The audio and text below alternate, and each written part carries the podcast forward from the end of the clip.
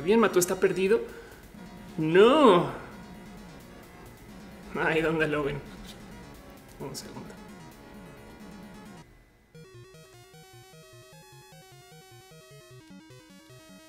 Hey, banda, ¿qué tal? Y eh, ahora sí, ya, ya, ya.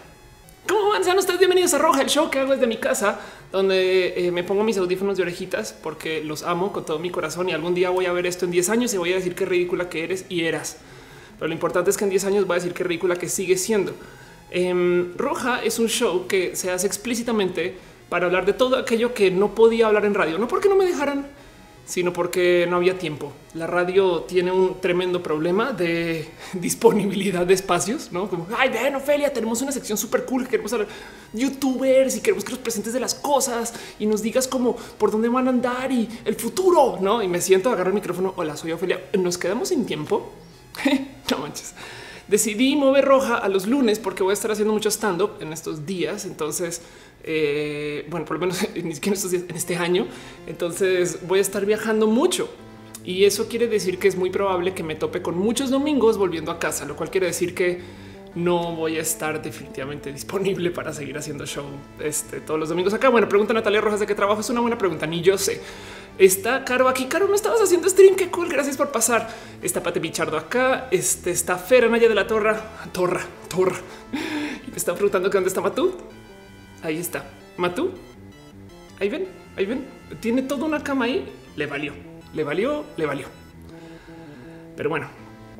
Em, dice Ciencias Naturales, eso que hiciste en vivo y todos los roja va a ser los lunes. Entonces, eh, aguanten vara porque vamos a tener que acostumbrarnos a estas cosas. Dice eh, Natalia Matt que si eso que hay atrás una guitarra Guitar Hero. Sí, acá tengo una guitarra real, pero la verdad es que soy un poco vaga para tocar guitarra, yo creo. Entonces tampoco es como que pueda llegar a decirles hoy sí, voy algún día, algún día. Es una gran promesa que les tengo. Pero bueno, William Romero dice que qué programa estoy usando para grabar. Estoy usando OBS. Enrique A que dice que se escucha la música, se escucha la música. Tenemos música de fondo y se escucha. No manches, qué cool. Ah, dice que Mateo será muy señor de la casa. Sí, y, y como ven, como ven, dice Memona que soy a las nueve.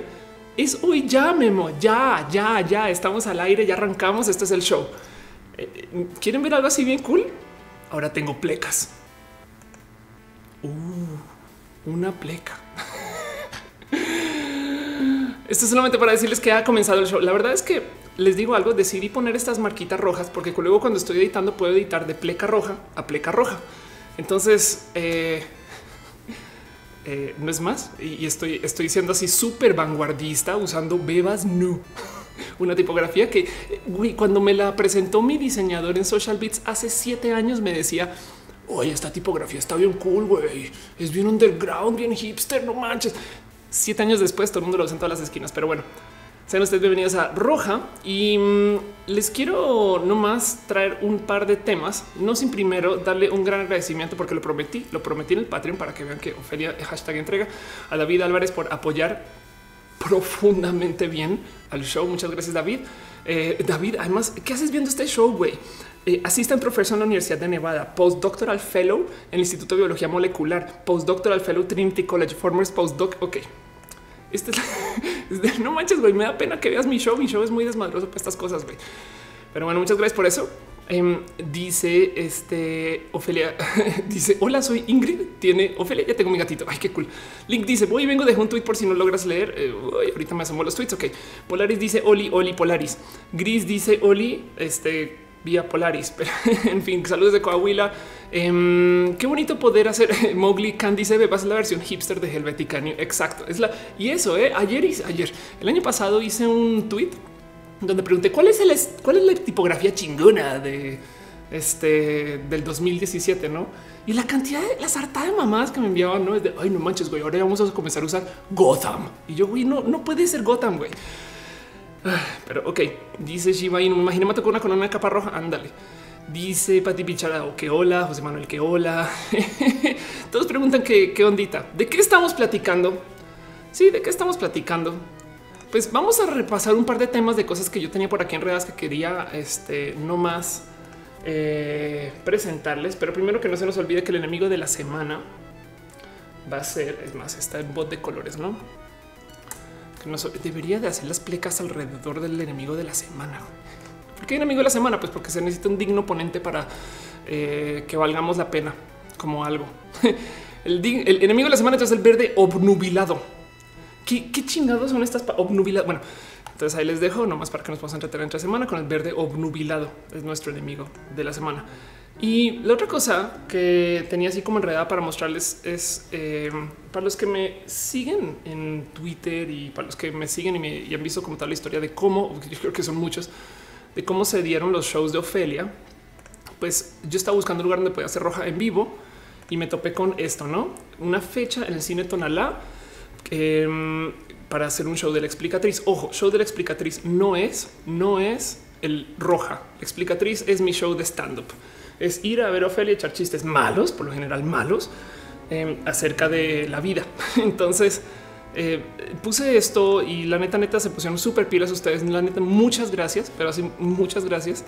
Eh, y, lo que sucedió es que em, pues se vendió. Entonces se vendió es un decir, porque si nos acercamos, si vamos aquí al, red ticket, que es donde están vendiendo, y dice que todo está son boletos agotados, que está chingón. Gracias, neta, gracias.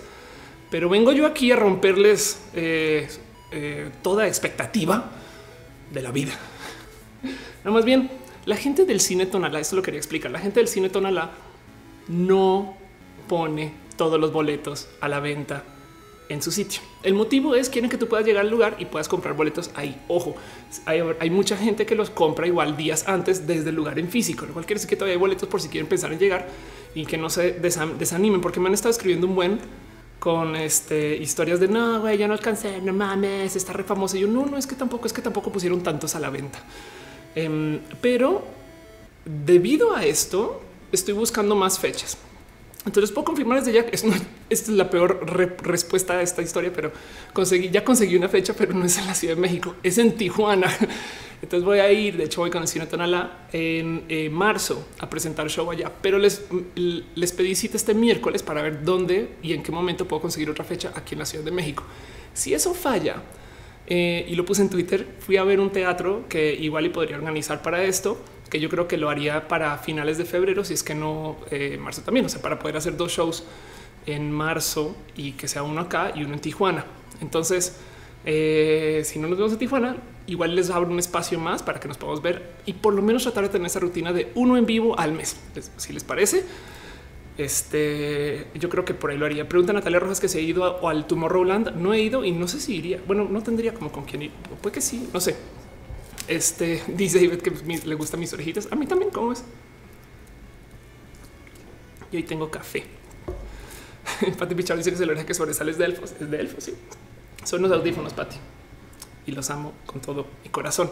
Emanuel García, que cuando en San Luis Potosí todavía no sé, esa fecha sí me parece súper lejana ir a San Luis. Pero bueno, este, eso les quería platicar. Han pasado un montón de cosas esta semana Además, porque fue una semana larga, porque tuvimos un día extra, porque ahora resulta que Roja se hace los lunes. Roja no está este, eh, temporalmente los lunes. Roja está oficialmente mudada a los lunes y espero que nos sintamos cómodos con esto, porque si no, vamos a tener que hacer ajustes. Mick Lumbre dice: Perdón por llegar tarde, estoy en beta de Dragon Ball Fighter Z. No manches, qué cool. Em, dice Dan, ¿qué opinas del desempleo en jóvenes que la mayoría tengamos una carrera universitaria? ese tema yo lo vengo escuchando desde la época del desempleo millennial. Entiéndase, gente, o sea, llevo como 10 años casi de escuchar que hoy es que los jóvenes no consiguen chamba y no sé qué. Eh, solo te puedo decir, tenle cariño al mundo del emprendedor. Si es que no encuentras nada para hacer cosas. Dale Caro dice Jalisco, ¿para cuándo? Ojalá, ojalá eh, a finales de febrero puede que haya una fecha potencial, aunque no sería para stand up, pero bueno. Maida Cebes dice que unos audífonos se consiguen en Amazon. Alice Frot dice eh, que quiere mi cerebro. Y ahora yo necesito a que tú me compruebes que no seas zombie. Pero bueno, Luisa, Luisa Sol dice que juego, qué videojuego recomiendas para comenzar a jugar. es una pregunta súper difícil y solo depende de qué juegos te hayan gustado antes. Ahorita hablamos de eso. Para, para no más mostrarles un poquito cómo quisiera organizar y estructurar el show, ya que nos mudamos oficialmente el lunes y yo creo que ojalá en algún momento pueda tener alguien para que me pueda ayudar a llevar eh, todo lo que no sea presentar y platicar. Eh, el show lo voy a organizar en una sección donde les presento como cositas de la semana, noticias etc. rápido. Luego ciencia y tecnología, luego vida y lo LGBT y al final nos quedamos, si quieren, un poquito más larguito haciendo un poquito de pregúntele a Ofelia. No, el, el cuento es siempre me dicen, güey, me gustaría que en tu show expliques esto, me gustaría que tu show expliques aquello, pues ya que quede abierto y que, que cada cual me pueda este, preguntar lo que se le ocurra y a ver yo cómo lo respondo. Dice Mike Rojo, ¿cuánto cobra por presentarte en Aguascalientes? Yo te traigo, Mike, mándame un mail, oph.oph.la y me encantaría ir a Aguascalientes. Más que cuánto cobra es un tema de eh, organizar el foro, el lugar y pues si se puede vender boletos de recuperación para pagar el vuelo, la comida, sabes? Es, es como em, es un tema de eh, cuánto se puede organizar gente para, para pues, pagar el viaje. Güey. En fin, ponme un y hablamos de eso. Em, María Salazar dice eh, cuál sería un buen primer negocio, cómo empezar a ser emprendedor. Depende de, otra vez de nuevo. Mira, te digo algo, María. Yo tengo familia que está en banca eh, y, es banca. Son, son personas muy importantes del mundo de la banca. Viven en Nueva York, este, pero hace mucho tiempo me acerqué con uno de ellos a preguntarles, oye, eh, algo muy similar, no? ¿Qué, se hace? Y, y él lo único que me dijo es pon tu corazoncito este, donde quieras cambiar y el dinero llega. Pero bueno, eso lo hablamos, lo llevamos más bien un poquito más hacia el final, este, saliendo de lo del cine, tónala y estas cosas. Eh, quisiera platicar de algo que estaba justo sucediendo ahorita en Twitter. Una pequeña historia que no sé si ubican o si la vieron o si saben, pero me supervoló los sesos. Uno, que sucedió. Dos, que los cacharon. Y tres, que lo corrigieron en chinga loca, en chinga loca. El cuento es el siguiente. Eh, hoy, y esto ya lo vi, varias personas están tuiteando. Hay alguien que lleva una cuenta que me parece espectacular, que se llama el Silicon Valley mexicano, que se burla del Silicon Valley, em, que, estoy casi segura que está en Guadalajara. Em, pero la primera persona que vi que está tuiteando esto es Ivette, entonces preferiría mostrar lo que tuiteó Ivette.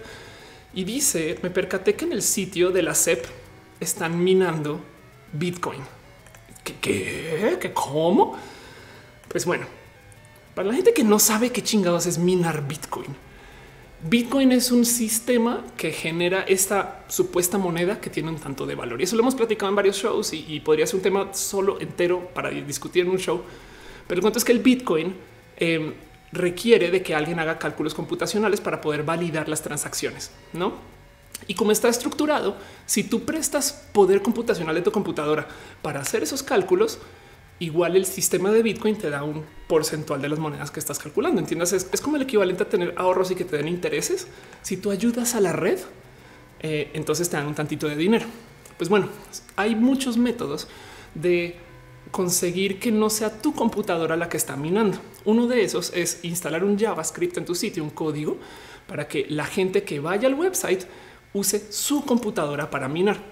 ¿En qué caso se usa esto? Por ejemplo, digamos que eh, eh, después del sismo sucedió que alguien montó un website y tú todo lo que tienes que hacer con tu computadora en casa es ir al website y dejar la computadora abierta. Tu computadora comenzaba a minar y el dinero que generaba ese proceso se lo daban a alguien que se entregaba a caridad. Vaya uno a saber si se entregó o no, pero el caso es, eh, es, un, es un uso, digamos, benigno. ¿no? La, idea es, la idea es que tú desde tu casa puedas compartir tu computadora para minar dentro de un proceso que no implica instalar un software etc. ¿no? Eh, dice Martín Ruiz, el Bitcoin es como los minijuegos de los noventas. Ándale. Em, dice Natalia Rojas, ¿cuál crees que sea la moneda forma de pago definitivo? Este, la voluntad. Eh, en últimas, las monedas solo existen, eh, Nati, si, si hay este, voluntad de intercambio. Pero bueno, el caso es, em, hay, mucha gente, o sea, la tentación es evidentemente inmensa. Imagínate que tú eres el administrador de un website que tiene mucho tráfico, pero no es tuyo, ¿no? Resulta que por algún motivo tú podrías poner, imagínense si ustedes tuvieran 10 minutos del universal.com y pudieran poner un video de YouTube ahí en portada, pues así sea por accidente, mucha gente lo va a cargar, ¿no? En una época, en una época, esto ya tiene como siete años, creo, eh, había gente que lo que hacía es que ponía los videos en YouTube en el footer este, sin que cargue o con un div muy chiquitito para que cargue el video dentro de los sitios eh, y entonces no lo tenías que ver, pero generaba views. Eso fue mi iPad. Entonces eh, así inflabas los views de un video, por ejemplo, pero no, necesariamente está. Y, para el usuario que iba al website, la página le cargaba un poco más lento. Pues ahora puedes, puedes hacer ese proceso para generar uso de Bitcoin, o sea, para generar este moneda. El caso es que la SEP los cacharon haciendo esto. Y el cuento aquí es, bueno, primero que todo, cómo los cacharon. Nunca lo ves, simplemente la página se demoraba mucho en cargar y la gente se comenzó a quejar de esto de no mames, güey. Y encima de eso, este, mm, eh, el código estaba cargando en una esquina bien escondida, que deja la duda de y si los de la SEP no saben o quién lo habrá puesto, no? Y, fíjense que no solo fue la SEP, luego Ivette está tuiteando que había otras páginas. Esto es eh, ProBosque ¿no? en edomex.gov.mx. Y, y, el cuento es exactamente el mismo. Ahora, em, hace nada, esto de por sí me llamó la atención y dije, no puedo creer que esto haya sucedido. Mi, mi apuesta, y solamente lo quería dejar dicho, es alguien corte web admin, alguien que trabaja en estos lugares. No tengo ningún problema con decir, ah, la chingada, yo pongo el código y a ver cuánto genere y listo, Dios va, ¿no? Si me cachan, la borro ese tipo de cosas. Eh, si vas ahorita y lo y tratas de inspeccionar, ya no carga, no el código no está y lo quitaron. Pero haberlo hecho viral fue por lo menos sumamente útil. Eso pasó esta semana. Dice Natalia Rojas que se me han hecho momos un chingo. Dice Vero Monroe que sigo a tiempo. Claro que sí. Dice Almagino. Me conté con un chico que aprendió a crear webs por su cuenta. Me invitó a su proyecto. Me encanta su espíritu. Este no sabe cómo empezar a difundir. Quiere que lo asesore en marketing, cómo comenzar. Ándale. Este yo diría que para promocionar un proyecto, lo primero que hay que hacer es este, tener proyectos cerrados tipo curry, o sea, como yo hice esto, no en vez de yo hice esta sección chiquitita acá guardada, no, sino cosas completas que puedas presentar. Em, Dice eh, Fernanda de la Torre, mi hermana te acaba de escuchar eh, y manda un abrazo. Ahí dile que un abrazo. Dice Adrián Gil que y Nercor se supone que Nercor iba a ser hoy al tiempo que este show y, yo ya no iba a estar en este Nercor de hoy porque eh, lo que pasa es que yo corrí roja y no la avisé a Kira. Kira corrió Nercor y, me enteré muy tarde. Entonces, cuando nos dimos cuenta que hace el tiempo fue de qué hacemos. Em, pero creo que ahorita vi que estaban pensando en que ya lo iban a mover. Entonces, más bien chequen la cuenta de Kira para ver qué está diciendo. Dani dice que soy alguien tú por Latinoamérica. Mi novia ahorita está en Argentina y quiero ir, pero estoy. La gente del cine Tonalada tiene teatro en Colombia, en Bogotá. Entonces también les estoy pidiendo a ver si me dejan ir. Pero bueno, Luisa Sol dice: ¿Alguien sabe si existe una aplicación o algo para bloquear la publicidad de los partidos políticos? Eh, puedes usar AdBlock y asegurarte que los filtros estén configurados, sobre todo para esas palabras. Pero bueno, em, dice Dale Caro, se puede considerar robo de proceso, se puede considerar el cuento de, el cuento de, que un website de gobierno esté usando tu computadora para minar. La verdad, eh, puede que ni siquiera esté legislado. Me explico. O sea, no, es exactamente como eh, cuál fue el crimen, o sea, qué está pasando y está sacando. Es como es como pensar, digo, es gandalla, es pensar que en la entrada del SAT hay alguien del SAT que te está cobrando para nada. no, porque además no es como que te salte la fila o algo así, pero, pero que te está cobrando ahí, no así de a ver, dame dinero, no? Y ese dinero luego se lo lleva el güey y listo. Entonces tu queja contra eso, cómo es ese tipo de cosas. No, este mm, mm, mm, dice Enrique acá que no está robando luz. Exacto. Hoy quiero hablar un poquito acerca del tema de energía, pero les quería compartir esta noticia muy, muy, muy rápido. La otra noticia, así muy entretenida, eh, es que a ver si la encuentro por acá. Eh, aquí estás. Vino el Naked Cowboy a México. Para los que no lo ubican, el Naked, el Naked Cowboy es este personaje. Este ya me demandaron por poner este video que se pasa en Nueva York tocando la guitarra este desnudo al nudo. Y, está bien divertido porque esta entrevista en particular que encontré es con su ahora esposa, que es creo que es mexicana y entonces cantan, este, cantan canciones mexicanas y demás. Y se llama Patricia Cruz, esta mujer. Pero bueno, el caso es que ahora vino México güey. y este personaje es súper divertido porque le vale madre. Pues, a ver, el güey camina eh, por todos lados desnudo, no? Y tiene un negocio inmenso. De hecho, en esta entrevista justo le preguntan, oye, güey, ¿cuánto varo haces? Y el güey, no, pues unos 100 dólares el día si, pues, si no consigo mucho. Y es de what? Pero bueno, dejando eso de lado, más divertido que verlo cantar con su esposa mexicana desnudo para don Francisco es que eh, estuve en México un rato y esto lo puso en Twitter eh, mi amigo Alba Rock, con quien antes hacíamos Coca FM. Y ahí está el video cargando. que Y el cuento es que lo pidieron mover. se quejaron, se quejaron y escuchan el motivo por fallas a la moral. Entonces aquí lo ven hablando con los polis y los polis no, no se puede, no se puede, no, no, compadre, no, este señor desnudo de sombrero blanco, claro, este orilla es la orilla, güey. y pues bueno, este otra divertida noticia del Naked Cowboy, nomás para compartirles de cosas bonitas que han pasado esta semana. Dice Rasco 81 en la semana. Vi que recomendaste el podcast de Roxy. Em, sí, de hecho, hay algo me pasa en la vida. ¿Quién es Roxy? Roxy Roxy Spiders, quien conocí en un proyecto hace nada. Eh, hoy aquí está. Conocí en un proyecto hace nada eh, trabajando para Vice. Y el cuento es que Rox comenzó a hacer un podcast. Roxy Spiders, mm, Twitter. Eh, y esto me pasa mucho, ¿eh? Este... Esta no es su cuenta. Ah, es que es Miss Roxy. Ah, no, Roxy Spiders, aquí está. El cuento es que eh, me pasa mucho, me piden mucha ayuda a veces de, güey, ¿cómo hago para comenzar un podcast, estas cosas? O para comenzar a hacer un show, como no sé qué, bla, y le di una manita.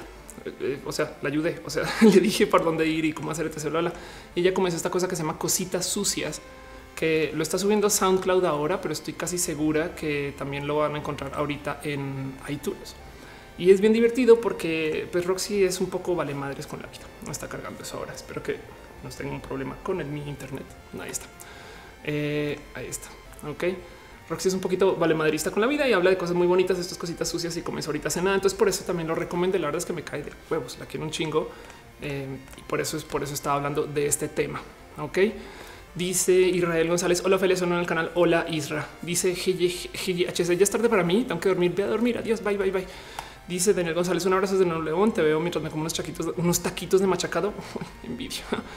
Dice Mike Rojo, eh, formo recientemente parte de un órgano gubernamental. Mi título incluye la palabra honorable. ¿Y, cuál es tu honor, Mike? Mera curiosidad.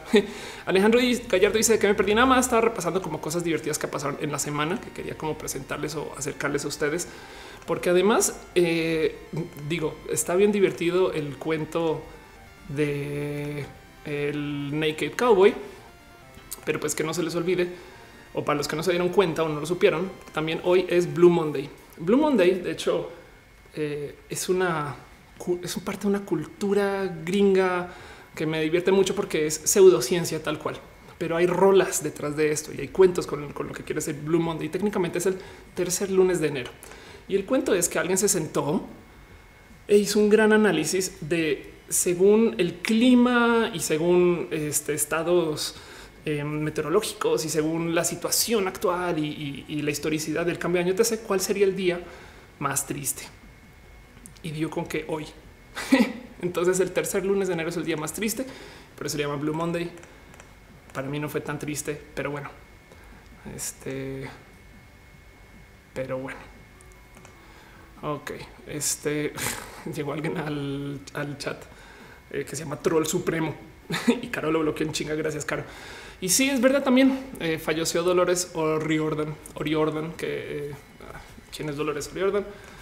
Lo siento si les estoy diciendo quién es o era, pero vamos a buscar una página en Wikipedia para que sea más fácil. Pero básicamente ella es zombie. Dolores Mary Eileen O'Riordan Burton falleció hoy fue una cantante irlandesa conocida por ser la vocalista de la vocalista de los Cranberries. Entonces hay un chingo ridículo de rolas. Si usted vivió en los noventas escuchar música rock, ella básicamente con una cantidad ridícula de álbumes tras de los Cranberries. pues la verdad es que no, no hay mucho más sino sentirse por lo menos entre nostálgicos y recordar un poquito lo que esta chica pues en su momento eh, nos acercó. La zombie fue de hecho la primera como gran rola que yo aprendí a tocar en guitarra en su momento. Uy, cómo están los bots en el YouTube. Pero bueno, ¿por qué me deja ahora banear gente? O a lo mejor Caro ya está en chinga loca sacando gente. Gracias. Ah. Pero bueno, dice Crono Cross que es mala pata de fallecimientos. Sí, dice Fernando Torres, es mi cumple mañana. Feliz cumpleaños, Fer. Dice Almagínate, yo también estoy en mi momento. Ándale. Jesus Christ dice: el día triste es cuando sacan resultados del prep. del, prep. Estás hablando del prep, este, el, tratamiento, eh, el, pre-exposure prophylactic. o no, ah, madre mía, güey. YouTube está bien rudo, güey. Oye, oye, oye, oye, oye. ¿Por qué? Bueno, en fin. Gracias, Caro, por estar al tanto. Están bien locos. Edja dice que onda con AMLO. Todavía no hemos hablado de AMLO, todavía no ha sucedido. El caso es que ahí está llegando mucha gente a YouTube. Pero bueno, Eso fue lo que pasó en la semana. son las cositas, las notitas que tenía así como de inicio. Vamos a hablar un poquito de este tema eh, que me salta desde hace mucho tiempo. De lo puse como López Obrador, pero el cuento es el siguiente. güey. De repente resulta que ahora eh, estamos teniendo problemas serios porque la gente está usando el Internet para manipular la información. Entonces, eh, dice Jesus Christ, el PREP los resultados preliminares de las elecciones federales. Chin. Ay, Dios mío. Oigan, si están en YouTube y está muy difícil de seguir el chat porque están escribiendo todo, pásense a Twitch, twitch.tv slash of course y no pasa nada. Caro, gracias por estar al tanto. Hace mucho tiempo yo comencé a hablar acerca de cómo la gente en redes sociales iba a tener algo, algo en su camino como estrellas digitales, no? Porque, eh, y el cuento, es este, con el pasar del tiempo íbamos a perder la percepción de grande, no? Entonces, tenemos que, por ejemplo, vamos a, vamos a la cuenta de Yuya, no? Yuya en Twitter, porque esto es cosas que yo decía cuando estaba en redes sociales hace mucho tiempo, no? Yuya en Twitter, acá voy a agrandar esto un poquito. Em, pues tiene 10 millones de seguidores, ¿no? Y si digamos comparamos esto con Wherever, por ejemplo, eh, Wherever tiene 8 millones de seguidores. Entonces lo que yo decía en mis conferencias era, güey, cuando tú hablas con esta gente, pues ellos tienen una percepción de eso. yo soy artista, estoy haciendo contenido, estas cosas, ¿no? Pero cuando tú hablas con marcas, etc., en la mentalidad de las marcas, ambos son inmensos, inmensos, ¿no? Y dice Alejandro Mena, yo me pasé de Twitch a YouTube para ver a los bots porque está bien divertido. Sí. Em, madre mía, no, eh, no sé si puedo banear la palabra, de hecho. Pero bueno, este... Entonces el cuento es este. Siempre decía a las marcas, güey, si hay una diferencia muy grande. La diferencia entre Yuya, entre Marianne y Gabriel es de dos millones de personas. O sea, la diferencia entre una cuenta nueva y de dos millones es inmensa de dónde, de dónde sale que, estos eh, están como a nivel. Y eso se volvió muy complejo de medir en su momento. Y yo, yo, yo lo que les decía es por qué no van a un lugar que se llama Cloud, que lo he presentado varias veces y, básicamente es un espacio para poder medir eh, pues una medida de influencia. Matú se está lamiendo. y justo me decían un poquito de güey, pues es que igual en eh, últimas las redes sociales pues van a seguir creciendo y, la gente pues va a tener que cambiar de seguidores, etc. Entonces mi punto y mi punto de queja cuando hablan las conferencias era pues la verdad es que si tú consideras que alguien que hizo dos millones de seguidores hace seis años todavía los tiene y alguien que hizo dos millones de seguidores ayer los acaba de hacer, pues es muy probable que sea muy importante identificar quién los acaba de hacer. Ok, pero del otro lado, eh, eh, del otro lado, en redes sociales, em, no había cómo medir eso. Y yo siempre dejé pasar este tema y, me comenzó a importar un poco cada vez menos, ¿no? Pero hace nada me escribe un periodista, no es broma, me dice, soy periodista británico que actualmente trabaja en la Ciudad de México con The Washington Post y Vice News. Estoy preparando un artículo sobre el uso de los bots y la propaganda digital para las elecciones mexicanas. Y, le dieron mi contacto y, y, me dijo, hablemos. Entonces yo le digo, va, hablemos. Y me acerco a hablar con él y su primera pregunta es, Oye, ¿qué sabes tú de los bots rusos infiltrando la campaña de López Obrador? Y yo, perdón, ¿cómo que los bots rusos en el what? ¿Cómo es eso? Un segundo pequeño paréntesis. Alberto VG84 se acaba de suscribir a Twitch Prime. Gracias, gracias, muchas gracias. Carol está celebrando.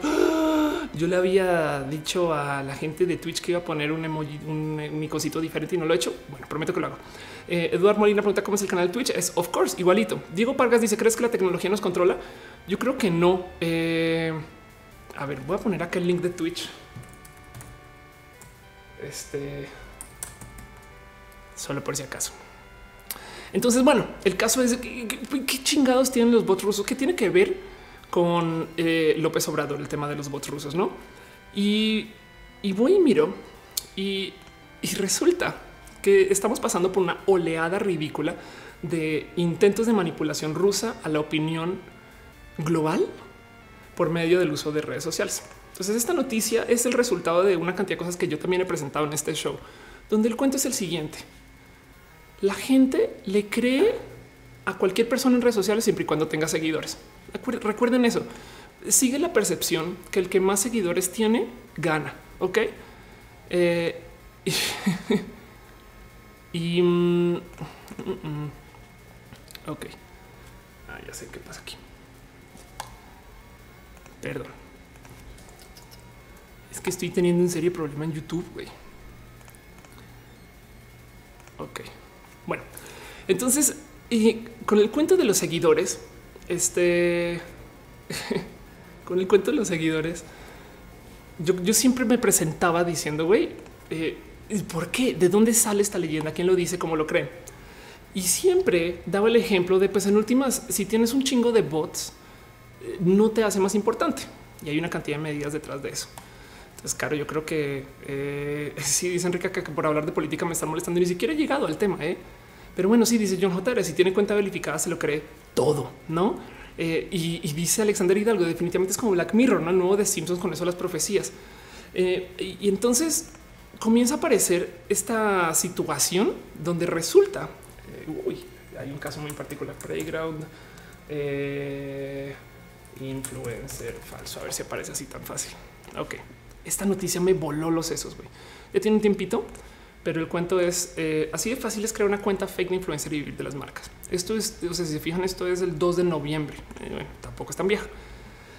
Pero es Playground no tuvo ningún problema con crear una cuenta fake, completamente fake desde cero y añadirle seguidores donde, donde hay todo tipo de métodos para añadir seguidores. De hecho, fíjense cómo eh, en este video en particular, bueno, el video no, no ese no, eh, se habla de eh, olviden ese video eh, muestran una máquina que eh, se consigue en Rusia y, hay una cantidad de fotos en raíz del tema, pero seguro también hay cómo tener acceso a este software desde México y te celular. Esto es súper, súper medio y claramente esto está en cualquier lugar para subir los seguidores a alguien. Entonces crean una cuenta falsa y le consiguen patrocinios a la cuenta falsa, güey.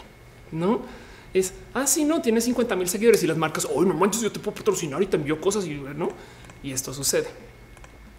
Eh, dice este eh, como año, como el, las quieres ir al baño en pleno, en pleno live.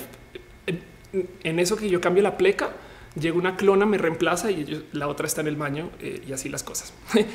Pero bueno, entonces el caso, el caso em, es que si así de fácil es crear gente, eh, pues claramente alguien va a abusar de eso. Y lo que acabó sucediendo en Estados Unidos con los rusos es que ellos comenzaron a manipular la opinión pública. Y esto lo presenté hace como unos cinco o seis shows donde aparecían estas situaciones que alguien estaba tratando de, por ejemplo, obligar que la gente, no sé, se peleara en redes, pero esta pelea luego acaba en una demostración en la calle. Piensen ustedes, esto muy probablemente no sucedió, pero piensen ustedes cómo cuántas veces han sucedido eh, momentos de vamos a ir a marchar por X o Y que comenzaron por mensajes que llegaron en Facebook, no ese tipo de cosas. Eh, eh, eso, eso sigue siendo presente, sigue siendo un problema. Y el motivo por el cual quería hablar de esto, y de hecho mucha gente se está quejando de esto, esto es una cuenta que me divierte mucho que existe, que se llama Mexican Fake Blogger, que va al social blade de cuentas bueno, según conocidas, pero hay gente que acá digo quién eres, pero bueno, y, los trata de cachar en momentos donde inflan sus seguidores y, literalmente literal les escribe, güey, ¿de dónde chingados sacaste 20 mil seguidores en un día?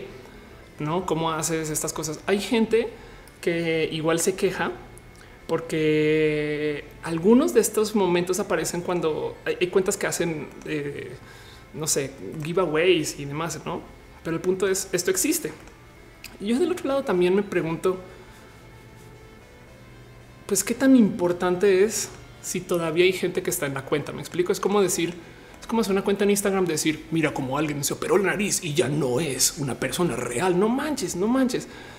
Pero bueno, dice Dale Caro, me imagino la máquina que marcaba teléfono por teléfono con una grabación pidiendo donaciones. Ándale. Y esas existen, ¿no?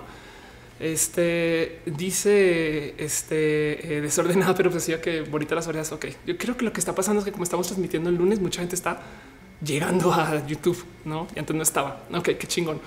Carlos de Santos dice que qué bonito estar acá. Gracias. Eh, y Gerardo Coutinho dice salúdame, salúdame. Hola, Ger. Entonces, el caso es hay mucha gente que se está quejando de los followers falsos. Me parece más o menos válido teniendo en cuenta que igual lo que debería de importar es que la gente no se fije en quién tiene más seguidores, quién tiene menos. Me explico, deje de valorar a la gente según sus seguidores en redes sociales. Y, como dice Chisos, la bronca es que la gente se deja influenciar, ¿no? Entonces, más, eh, más que los que abusan, como los rusos. Y, ese es el cuento, es, esa es la noticia aquí. Pero de todos modos, hace unos, a ver si lo encuentro, aquí está. Hace también unos días, eh, sale un quién eres tú, un ex former Facebook, Facebook executive. Ok, un ex empleado de Facebook, un ejecutivo, o sea, una persona, un exec más bien, eh, que donde dice en alguna plática dice, saben que es que descubrimos que la neta neta Facebook funciona muy bien porque es muy adictivo, porque estamos muy pegados al sistema de yo publico y yo sé exactamente cuándo vas a leer las cosas. En caso de que no lo sepan, Facebook hace mucho tiempo, hace como tres o cuatro años lo cacharon investigando el cómo manipular las emociones de la gente que está usando Facebook. Entiéndase, si yo agarro un usuario y solo le muestro notas positivas, entonces la gente comienza a escribir cosas más felices. Si yo al usuario le muestro fotos eh, o, posts negativos o que generan una emoción negativa, pues yo voy a publicar cosas negativas. La gente se deja influenciar por Facebook mismo y ellos ni siquiera tienen que generar el contenido, sino esa base lo que genera la gente alrededor tuyo. Y comenzaron a documentar esto y los cacharon y dijeron, ay, perdón, con una cantidad ridícula de datos que igual evidentemente siguen usando y mejoraron el sistema para saber exactamente cuándo mostrarte cosas muy jugosas y cuándo no, según cuánto tiempo llevas en el sitio, etc. No, eso, eso, eso yo creo que está más que documentado. Y el cuento es, pues nos tienen pegados a Facebook. Yo no uso Facebook hace muchos años, eh, solamente para la página, pero, pero también pasa en Twitter y también pasa con el mero uso de otras redes sociales. Y, y se ha vuelto muy complejo porque hay gente que no se puede desconectar de las redes sociales. Punto. Y como lo, como lo decían, este, perdón, como lo decían es, estamos rompiendo la sociedad, ¿no? Y eso es algo que eh, yo creo que vale la pena considerar porque es muy grande. Es lo que descubrimos es que igual y de un modo muy indirecto y que ahorita nos es súper benigno. Las redes sociales pueden ser muy adictivas. Es como descubrir que el cigarro es adictivo. Los primeros años del cigarro igual y la gente no estaba tan de hoy no manches, te hace mucho daño, no, sino que es algo que puede causar problemas muy en serio. La mitad del problema es porque la gente también se pelea mucho por la naturalidad en redes, tiene que ser obligada. Eso es algo que yo quiero hablar más adelante. Y, curiosamente lo puse en el guion como algo que se discutió entre Pepa y Teo y la divasa, pero vamos, voy a dejar eso guardar un cajón ahorita, ahorita voy para allá. Y el cuento ahorita lo que les quería eh, comentar y compartir es que algo va a pasar con las redes sociales y ojalá pase este año, porque eh, esto tiene dos, dos días, creo, o tres. Aquí está. Vamos a ver que salió Mark Zuckerberg a hablar de cómo quiere cambiar la cara de Facebook. El cuento es vamos a este, tratar de reajustar el tema de adicción y vamos a tratar de reajustar el tema de cómo nos presenta contenido comercial versus contenido de nuestros amigos. Dejando eso de lado, mucha gente que está discutiendo, igual este cambio no necesariamente implica que vamos a tener un mejor uso de redes sociales, para eh, nuestra vida, no? O sea, no necesariamente está apuntado hacia el tema de adicción, pero definitivamente sí está apuntado hacia el tema de lo comercial. Porque parte del problema es que Facebook recibió una cantidad ridícula de dinero de una cantidad de entidades supuestamente no gubernamentales para apoyar cosas que se acabaron sucediendo en Estados Unidos y se comprobaron. Dice Miss Gris Gray, tampoco me gusta Facebook. Justo este año, sobre todo a finales del año pasado, vaya como he escuchado gente decir, güey, yo no me aguanto las redes sociales ya. Eh, y de hecho alguien, alguien me dijo, ya ni siquiera me aguanto Netflix porque Netflix era chingón cuando tenía el sistema súper bien apuntado de creo que era estrellas y ahora tienes likes o al revés. Antes tenía likes y ahora estrellas. Em, porque ahora lo único que te recomienda son series hechas por Netflix y claramente están tratando de empujarte así como el consumo, el consumo de Netflix. Ah, te gusta otra cosa, lo puedes encontrar si tienes las ganas, ¿eh? pero te muestro Netflix. Em, y, me decía, güey, estoy cansado de que en todas las esquinas se siente ese sabor de compra, gasta, compra, compra, compra. No Valeria Castro dice que es como Black Mirror. Ándale, exacto. Chizos dice si las redes no existieran, la gente no se podría desconectar y tendrían otro vicio. Y es síntoma de nuestros tiempos. Es posible, claro. Dice Popito, ¿cuántos, ¿cuántos años crees que llegue la singularidad tecnológica? es que el problema, eh, Popito, que cagado porque están diciendo caca. Eh, el problema, Popito, es que em, mientras sepamos cómo se genera la inteligencia artificial, no la podemos tildar de inteligente pero, pero capaz si bajo estándares de inteligencia artificial de 1900 ya llegó la singularidad, no ese tipo de cosas. Israel dice leí una noticia que cambiará Facebook y nuevos algoritmos y eso es lo que estoy platicando ahorita. El cuento es eh, ahora tenemos eh, que Facebook se volvió tema en el cómo se usa. Y miren, yo he usado Snapchat como cuatro veces en mi vida y siempre lo abandono porque es, para mí es un chingo de trabajo usar Snapchat porque hay muchas conversaciones sucediendo en cualquier momento. Entonces prefiero acotar un poquito el donde estoy presente, pero Snapchat es la antítesis de Facebook para muchas cosas que nos traen adictas a Facebook y por eso es que funciona. En Snapchat no estás pegado detrás de uy, esta persona es súper importante porque tiene muchos seguidores. Se supone que Snapchat está ahí para que veas las cosas como de modo real. No tú levantas el teléfono y de una vas a la foto y publicas tal y como va. Ya puedes subir cosas del carrete. En una época no, pero entonces el cuento era que eh, ni siquiera te daba tiempo de postprocesar la foto, menos con un filtrito acá, un filtrito allá. Pero bueno, el caso eh, dice el algoritmo de YouTube está bueno, me conoce mejor que yo mismo. O, eso piensa. Bueno, ¿sabes qué pasa con el algoritmo de YouTube? Que te radicaliza. Si tú buscas algo de un tema marginalmente radical, no es como ah, vamos a ver un poquito acerca de eh, la historia de no sé, la historia de la esclavitud en Estados Unidos. Dos días después estás viendo white power y nacionalistas y no, este como que te lleva un poquito hacia los bordes donde hay videos que generan más interacciones. Y ese es el problema de las redes. ¿Por qué estamos en este problema? Porque las redes sociales tienen que tenernos usando la red. Las redes sociales son empresas que se cotizan en la bolsa.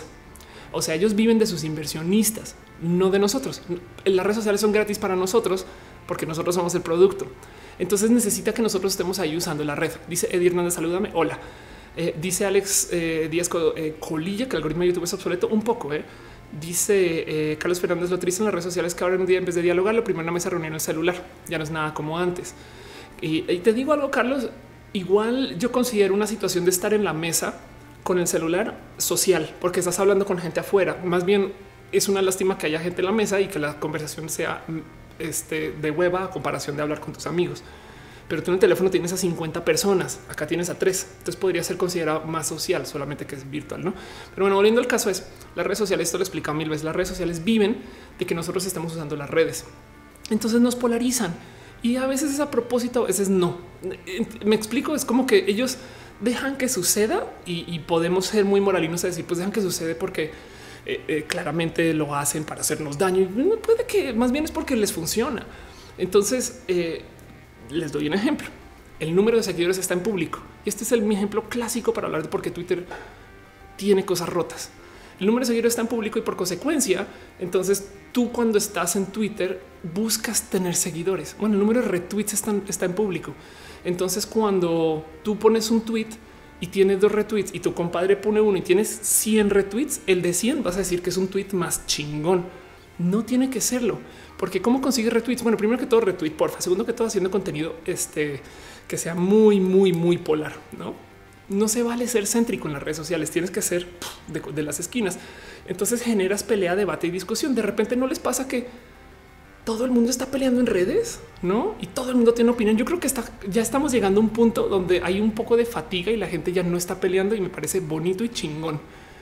Pero ese cuento de que hoy de repente todo el mundo está así ofendido por todo es porque las redes sociales cambiaron muy rápidamente, porque de paso todo esto comenzó cuando las redes sociales se pusieron en la bolsa de valores, pero cambiaron muy rápidamente eh, para obligarnos a estar metidos en el desmadre.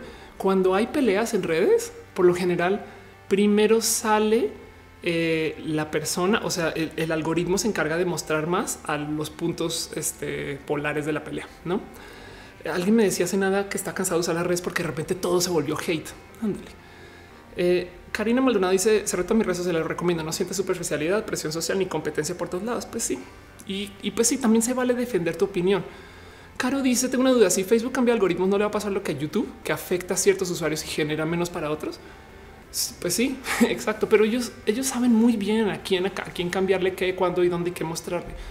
El punto yo creo, Caro, es que lo que siento que van a ajustar es em, por lo menos definitivamente algo va a pasar con el contenido de índole política, no? Y, eso va a ser un poco rudo porque sobre todo, eh, pues cómo le quitas visibilidad a los políticos, no?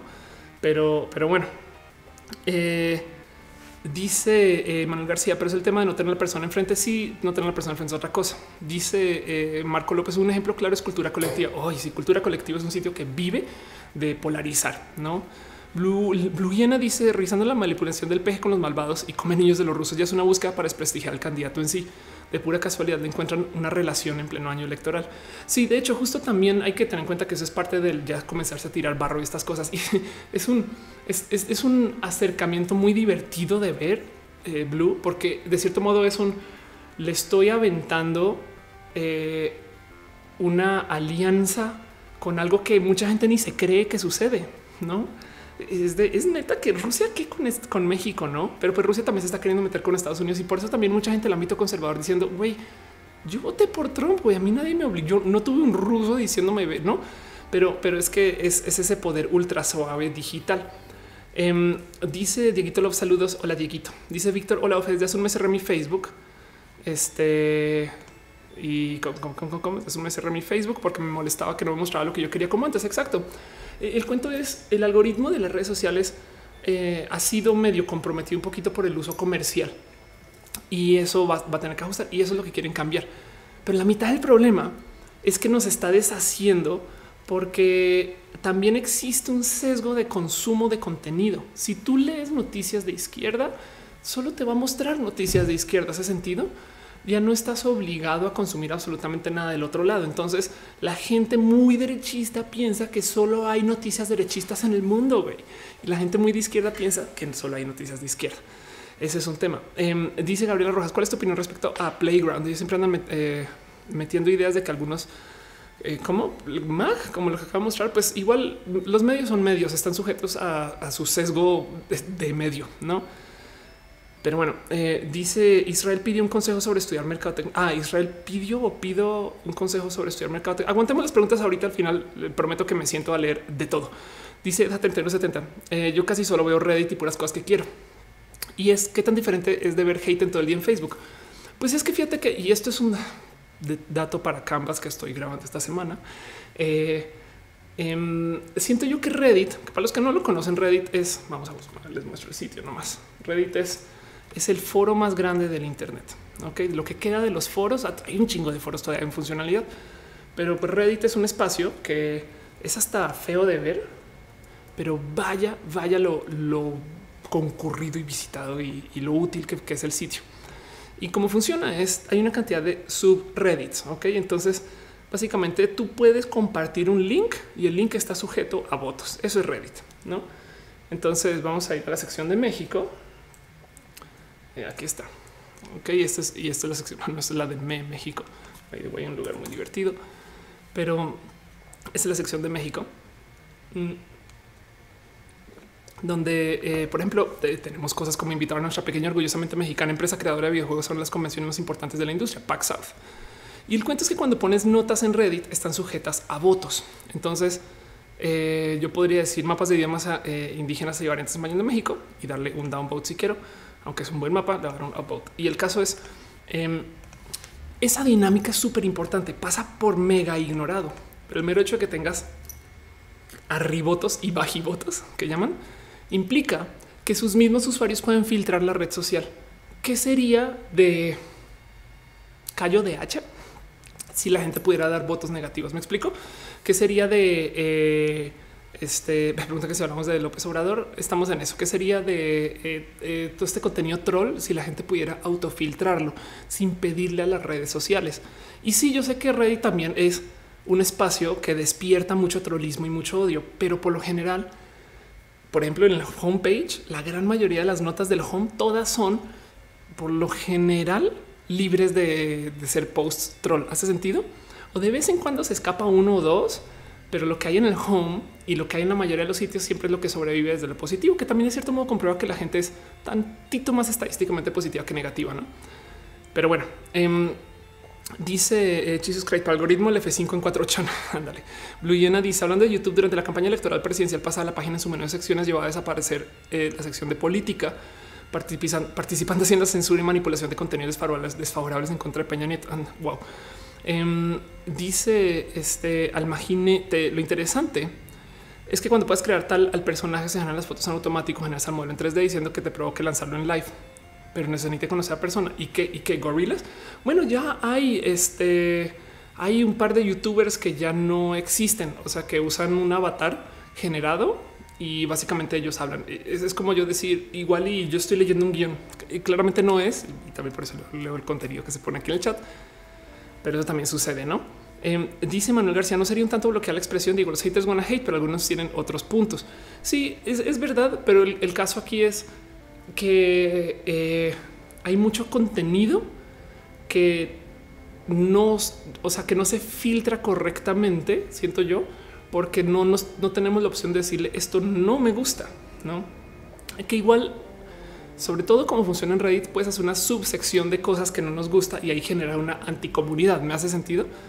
Que eso es, es, como, es como por decir un poquito que este, eh, no sé, eh, es, como, como imagino que ser la comunidad de la gente que sí le gusta Cayo de Hacha, ¿no? Entonces se reúnen para platicar acerca de su odio las cosas que, en fin. Dice Samantha Lian, vivo en La Paz, Baja California Sur, que hay más de cinco páginas en Facebook solo de troleo. ¿Cuántas hay en tu ciudad? Ándale. Karina Maldonado dice, recomienda estudiar física. Física es espectacular. y si tienes el tiempo y los ánimos, es una ciencia muy bonita. Dale Caro dice es una técnica de manipulación mediática estilo Chomsky, pero llevas a su máxima expresión vía bots de información selectiva. Sí, el cuento ahora es que esta cosa, a ver, igual puede que hay gente que no recuerde esto, ¿eh?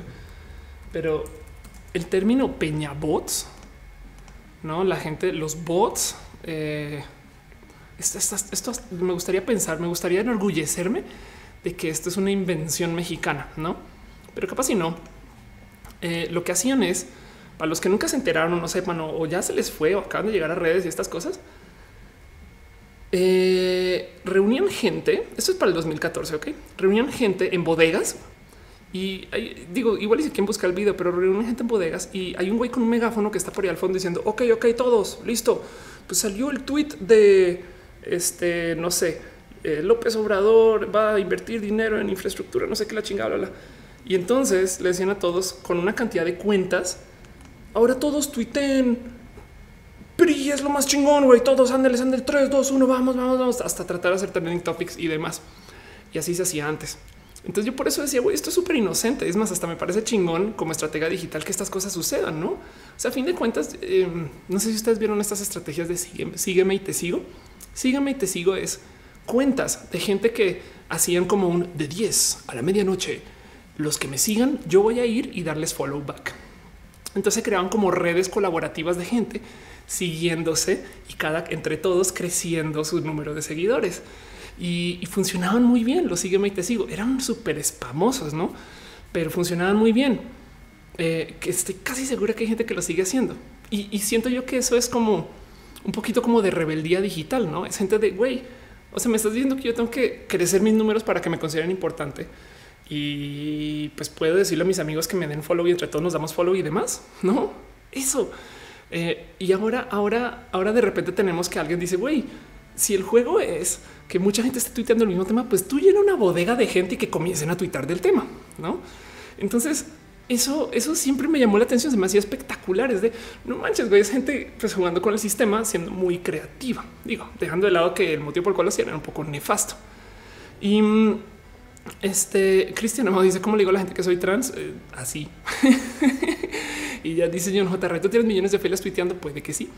Dice este eh, Polaris que después de las elecciones pasadas me querían poner a manejar una bot farm. ¿Qué? Eso, eso. Y pues lo que acabó sucediendo es que automatizaron ese proceso. Em, es más, lo voy a buscar.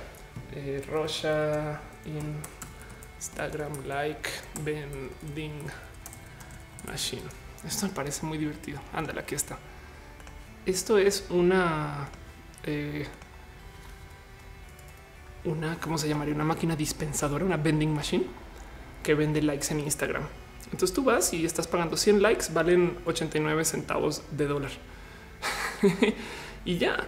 Y te pone en duda el, este güey, si esto se puede, si esto lo están vendiendo así, entonces, ¿por qué chingados pensamos que alguien que tenga muchos seguidores es importante, ¿no? Esto, esto me parece súper bonito de observar y de ver. La lección aquí no es tener seguidores falsos, es Satán, ¿no? La lección aquí no puede ser esto que está tratando de hacer Mexican Fake Blogger. De estas personas son las más falsas, falsas, falsas, porque mira cómo ponen muchos seguidores, ¿no?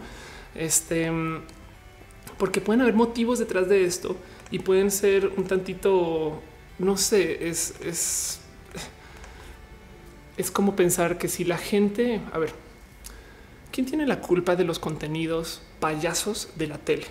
¿La tele por hacerlos o la gente por consumirlos? ¿Hace sentido? Entonces yo prefiero enfocarnos un poquito en lo, la real, la real lección de esta situación aquí es tenemos que desarrollar mejores criterios y dejar de juzgar a la gente por su número de seguidores, ¿no? Dice Martín Ruiz a comprar bots, pues igual y adelante. Es algo equivalente. Miren, yo ya llegué a pensar de este pedo como un operarte la nariz, güey. No es te quieres ver diferente, güey. Si te operas la nariz, le pagaste a alguien, te ves más atractivo y la gente te va a abrir puertas. No manches, y no la nariz. Hay gente que se rehace toda, güey. Lo digo yo siendo trans, me explico. Entonces, eh, no es esto una versión digital análoga de este mismo pedo, güey. Y en eso eh, siento yo que quizás el llamado no es eh, un llamado de alerta a cómo se están usando los bots, sino un llamado de alerta a que la gente reacciona a los bots. Pero bueno, dejando eso de lado, la noticia que quería presentar es que Mark Zuckerberg quiere cambiar el algoritmo de Facebook para ajustarse a no ser tan malvado con la gente que sí se cree el cuento. Ok. Este dice Martín Ruiz, me acabas de convencer para operarme. Adelante, lo recomiendo. Dice imagínate dónde sacas tus temas. Reddit. Mentira, no sé, me lo paso toda la semana escribiendo cosas. Eh, dice Güero Labs, ¿de qué hablamos? Estamos hablando de los bots en redes sociales, sobre todo de cómo eh, ahora dicen que López Obrador está recibiendo bots rusos. Pero entonces la pregunta es, ¿por qué chingados estamos hablando de esto? Pues sí, por un lado, porque queremos desprestigiar una campaña de un modo muy un poco ridículo, no es de no mames, güey. Hay modos más, no sé, menos, perdón la palabra payasas. Eh, tengo amigos que hacen clown, entonces no, no, no sé qué decir ahí, pero quizás ridículo es mejor que payasos. Em, este, un poco ridículo colgarse de ahí, pero, pero también hay que pues digo, en, este ejercicio que tenemos una meta abierta, hay que considerar que igual y igual y si hay algo detrás de eso, no? En fin, en fin, eh, Luisa Sol dice en los últimos he visto youtubers con demasiados seguidores cuyo contenido consiste en enseñar cosas por demás ordinarias. Me parece increíble porque no creo que sean bots sus seguidores. Bueno, em, te voy a dar una guárdate esto en algún lugar, Luis. O sea, así es. Eh, eh, tenlo, tenlo este, en tu corazoncito. Cada que, cada que veas algo en YouTube que digas ¿por qué pasa esto, güey? No es, o sea, ¿de dónde salió que este güey haciendo esto tiene tanta gente consumiéndolo? Que nunca se te olvide que el 70% de los internautas mexicanos es gente chamaca, güey.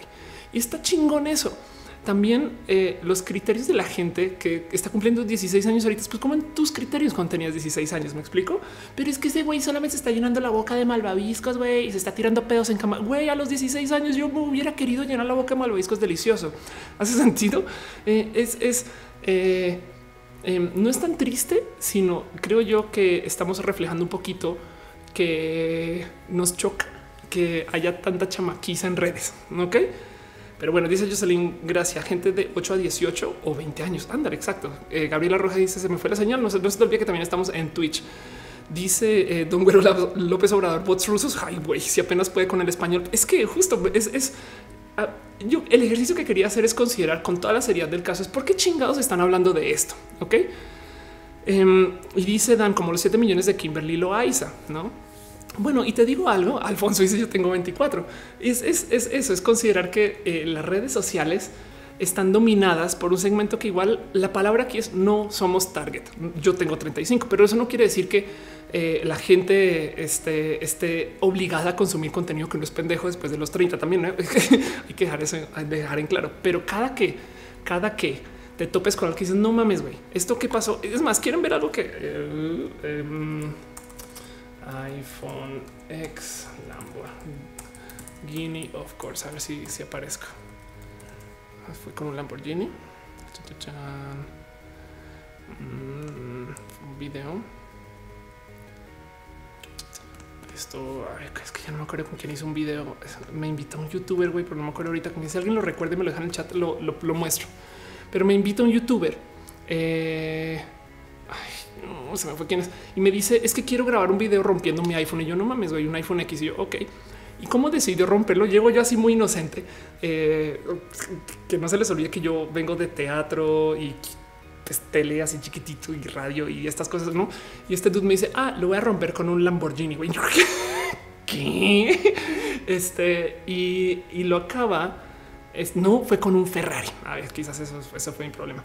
Entonces el video entero es él pasando en un Ferrari encima a un rompo iPhone Ferrari. A ver si aparece. Uy, aquí está. Ok. Este fue un video bien pinche divertido de grabar. Eh, porque fue con Neshudo. Ahí van, ahí van. Ahora me cae bien Neshudo, me cae de huevos. Es un güey súper, súper buen pedo, güey. Este y por aquí estoy en el video en algún lugar, al puro final. Me dice, güey, opíname qué pedo. O sea, yo avalé que el teléfono se estuviera roto, lo volví a tirar al piso. Pero, pero es, es considerar un poquito de es neta que, o sea, no más para también eh, darles en claro que y la neta a mí me despertó un poquito de interés de güey, si se va a romper o no se va a romper, no? Pero es pensar que es mientras hay gente que está tratando de detallar el uso del iPhone, cuánto dura la pila y no, este güey le está pasando un coche deportivo encima de un celular, güey. Y estos contenidos se valen porque es lo bonito de YouTube. YouTube es un espacio diverso. Ok, dice Almaginet Lamborghini es mejor que Ferrari. Güey, ándale. Y dice Gisan solo tiene 192 mil views. Pues bueno, yo nunca he tenido un video con tantos views, no? Este entonces em, dice me monstruo. Tengo un canal de YouTube de 51 mil que se estancó. ¿Crees que YouTube no notifica?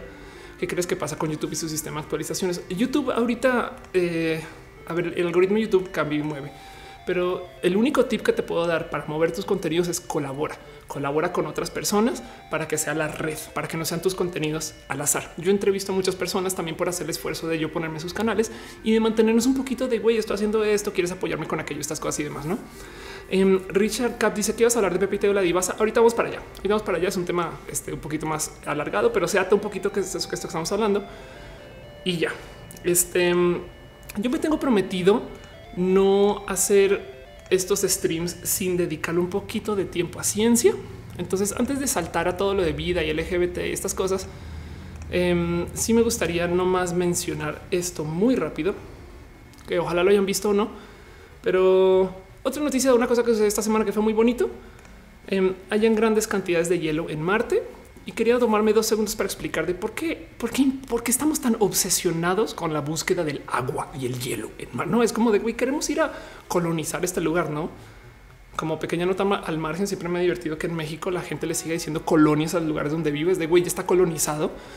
Ya párenle, ya le pueden decir barrio o, cualquier otra cosa, pero no es, una colonia, no? Pero bueno, eh, ¿por, qué, ¿por qué estamos tan obsesionados con la búsqueda de agua? Eh, y sobre todo con el hielo en Marte. Y bueno, primero que todo porque ahí donde lo ven, antes de que se les olvide, nosotros somos en gran parte agua, como personas. ¿Me explico? Consumimos agua y tenemos una cantidad de procesos químicos que están hechos a base del agua. La primera pregunta es si Marte es el próximo, o sea, si pudiéramos calentar Marte como, estamos calentando la Tierra, Marte sería un planeta espectacular para vivir. Em, pero es, es tierra nueva, ¿me explico? Pero ¿por qué importa tanto? Eh, es porque la vida en sí se forma a base de procesos que arrancan del agua. Ok, las, las eh, estructuras moleculares que dan cabida a la vida, a las primeras moléculas, al ADN, a toda esta construcción como la tenemos, comienza desde el agua. Y si bien hay algunos modos potenciales para que existan otros lugares para que sea realmente estable, los mejores espacios donde pueden existir es donde existe agua.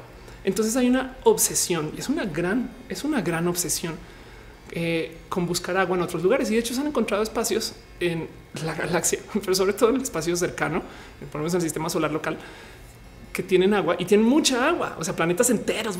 No, Europa es una luna que está básicamente congelada de hielo, em, o bueno, por lo menos lleno en la superficie. Y, el cuento es eh, sin agua puede existir vida, pero si hay agua es altísimamente más probable. Y del otro lado, como lo dice aquí Elsa Velasco Benito, teniendo agua ya puedes tener agua combustible para futuras misiones tripuladas a Marte, lo cual quiere decir que no hay que llevarla, lo cual quiere decir que sale más barato ir. Eh, dice Ángel Cedillo, en teoría porque la vida se nace del agua. Se dice, no, y exacto, así total, tal cual. Em, dice este eh, Johnny 1159 alguien se, que se dejó engatusar por la así se romperá. Estaban hablando del Ferrari. Te digo desde ya, si se rompe, sigue funcionando el mendigo. Y si mal no estoy, creo que Neshudo después, esto, esto nunca lo confirmé, pero creo que después lo llevó para Apple Care. Y es de hola, se rompí mi teléfono. como calle. En fin, em, Dice Dan, si te pudieras ir a Marte, tiras por siempre. Parecería espectacular ser de los primeros humanos en Marte. Ahora, irse a Marte con las condiciones actuales es irse a vivir a una prisión. Solamente puedes estar en tu zona especial, no puedes salir a caminar. Este eh, el ambiente no es para ir a echarse un, pastizal y descansar. No eh, o, un monte de arena, sino que obligatoriamente tendrías que estar encerrado y confinado en los espacios donde puedes vivir y eso puede ser psicológicamente complejo, sobre todo sabiendo que no podrías volver. Ok. Eh, dice Franz Navarro, algún día habrá colaboración con ciencia cuando, cuando me merezca hacer más cosas con ciencia, me acerco con ellos. Este digo, dice Don Guerrero como aliens, no son, son, colonias terraformadas. Em, puede ser. dice Enrique acá, Marta hacerte como San Pedro de los Zajuaros. Eh, y Daniel González dice lista para RuPaul's. Ay, ahorita vamos con eso. Sí, a se dice con tener internet me conformo. Bueno, te imaginas el ping que tienes estando en Marte es de minutos. Entonces, em, pues eso puede ser un tema. Y Popito dice para mí es mejor progresar la inteligencia artificial. Ahora, si consideras que Marte está lleno de eh, sondas robóticas, igual y Marte es el primer lugar que tiene ya una colonia cyborg o bueno, robótica. Pero bueno, Jesus Craig dice cómo es posible que después de tantas misiones a Marte se den cuenta que hay tanta agua disponible a solo unos centímetros de la superficie. Pues es que es grande, es, es más todavía no hemos acabado de, observar todo lo que hay en la Tierra y, hay mucha gente en la Tierra, güey. No, en Marte están pasando satélites y están rascándole y, tampoco hay tanta, no es tan abundante, no se ve desde el espacio per se. Pero ya que apareció un bloque así inmenso, como que ok, esto es cielo, pues nos cambia un poquito la dinámica y, eso sería espectacular de ver por dónde lleva, no? Dice este Alejandro Reyes, imagina ver RuPaul's Drag Race desde Marte. Ándale. Dice Drama Damar, Dama Ruco, no sabía la transmisión todos los lunes en la noche. Dice Johnny psicoterapia en la película me, le metió miedo sobre Marte por esa alienígena inmortal. A mí me divierte mucho. El otro día decía yo en Twitter que de chiquita quería ser astronauta y me dijeron, güey, es que quién no quiere ser astronauta. Yo no mames, güey. Hay una cantidad ridícula de películas de terror que es con astronautas. O sea, los astronautas los castigan de los modos más chistosos del mundo y, más terroríficos. Y no es que mi compañero lo clonaron y yo no me di cuenta y es un clon de mí, pero tiene el ADN de mi mamá y es de wow, wow, wow, wow. Dice Dale Caro, se envían robots operados por humanos de manera remota para calentar Marte y hacer un ambiente habitable. Esa es una pregunta muy divertida, Caro, porque tenemos la tecnología y sabemos cómo cambiar la eh, composición química de la atmósfera de un planeta para calentarlo. Y Marte, el problema de Marte es que es frío. Entonces, la pregunta ahí es quién manda en eso, no quién va a invertir en terraformar Marte y, luego si tú haces esa inversión, entonces y, podría ir cualquier persona y, sabes si o sea, tendría que ser algo tipo regalo. Eso, eso, en fin, este eh, puede pasar. No dice Ichisan, depende de qué, especialidad de astronauta. Em, Dice Adriel Torres, ¿no crees que haya existido vida en Marte hace muchos años?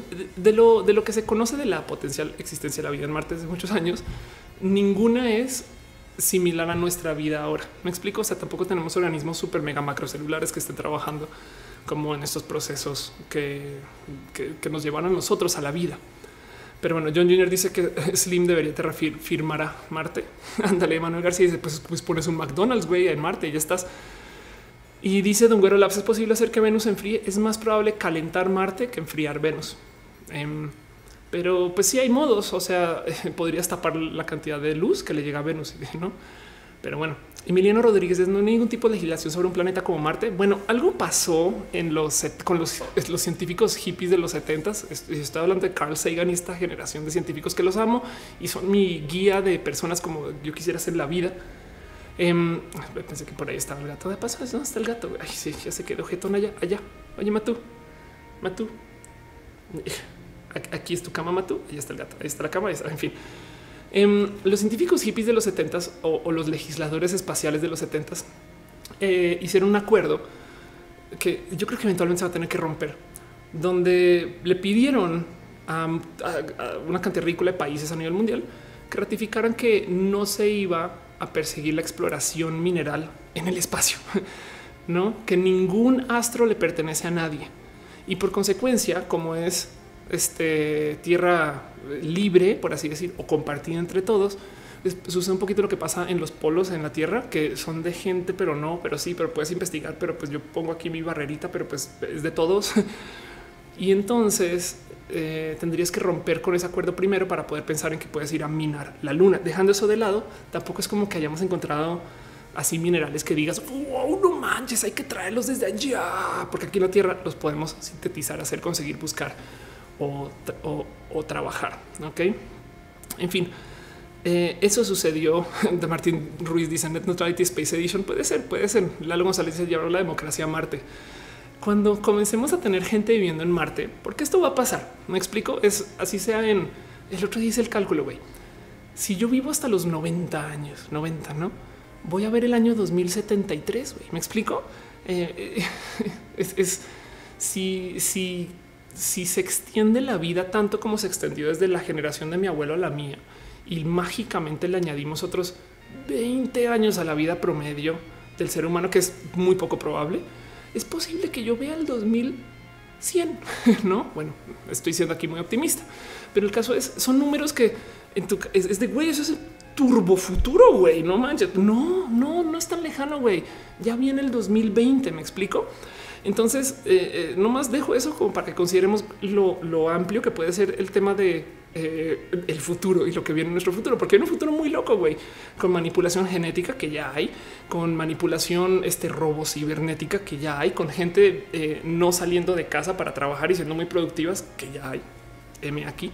Em, con una cantidad de cosas en tecnología que nos va a cuestionar, nos va a hacer cuestionar mucho el que es ser humano y, por consecuencia nos va a llevar a tratar de coordinar con nosotros de modos muy complejos. Pero lo más divertido es considerar que además somos humanos que estamos acostumbrados a muchas, eh, como a muchos estándares, sobre todo el tema de, fechas y tiempos y clima. Pero imagínense lo que ha de ser eh, considerar hablar con alguien que además no puedes. O sea, hay 20 minutos de lag, no? O sea, no, no, no puedes tener una videoconferencia con alguien que esté en Marte.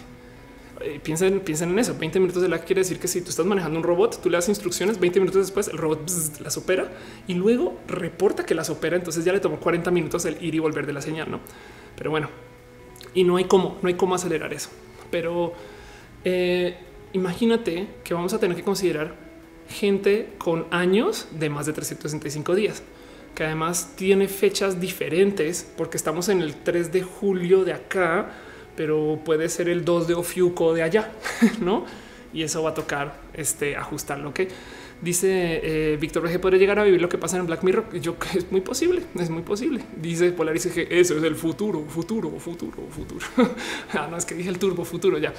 Em, dice Dale un robot con tu mente migrada y te perpetuas por 500 años. Puede ser muy divertido. ¿eh? Fernando eh, dice que eh, pregunta por mi género. Yo soy mujer trans.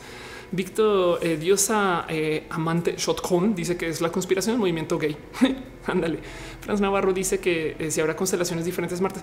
Bueno, las constelaciones no está tan cerca del Marte a la Tierra que el, como que el paralaje entre cómo vemos nosotros las estrellas y cómo se ven allá es nulo, o sea, es minuto menos, o sea, literal es micro, bueno, en fin, este pero sí vamos a tener un tema de lo que se ve de día versus lo que se ve de noche eh, y, en qué ángulos y estas cosas. Y además em, eh, eh, puede que las veamos también en, un orden diferente, no? O sea, el, astro, el sistema astrozodiacal de Marte es diferente al astrozodiacal de la Tierra. No, me ha caído, caído en cuenta de, ese, de, que, en Marte los horóscopos ya valen gorro, valen gorro una cantidad de lugares. Pero bueno, el caso. Em, dice Jackie Luch, pelame. Hola.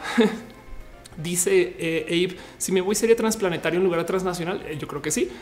Diego Morales dice va a haber avistamientos ovni en Marte también. No lo dudes. Y van a decir que los rusos de Marte están influenciando a López Obrador. Eso también es muy probable.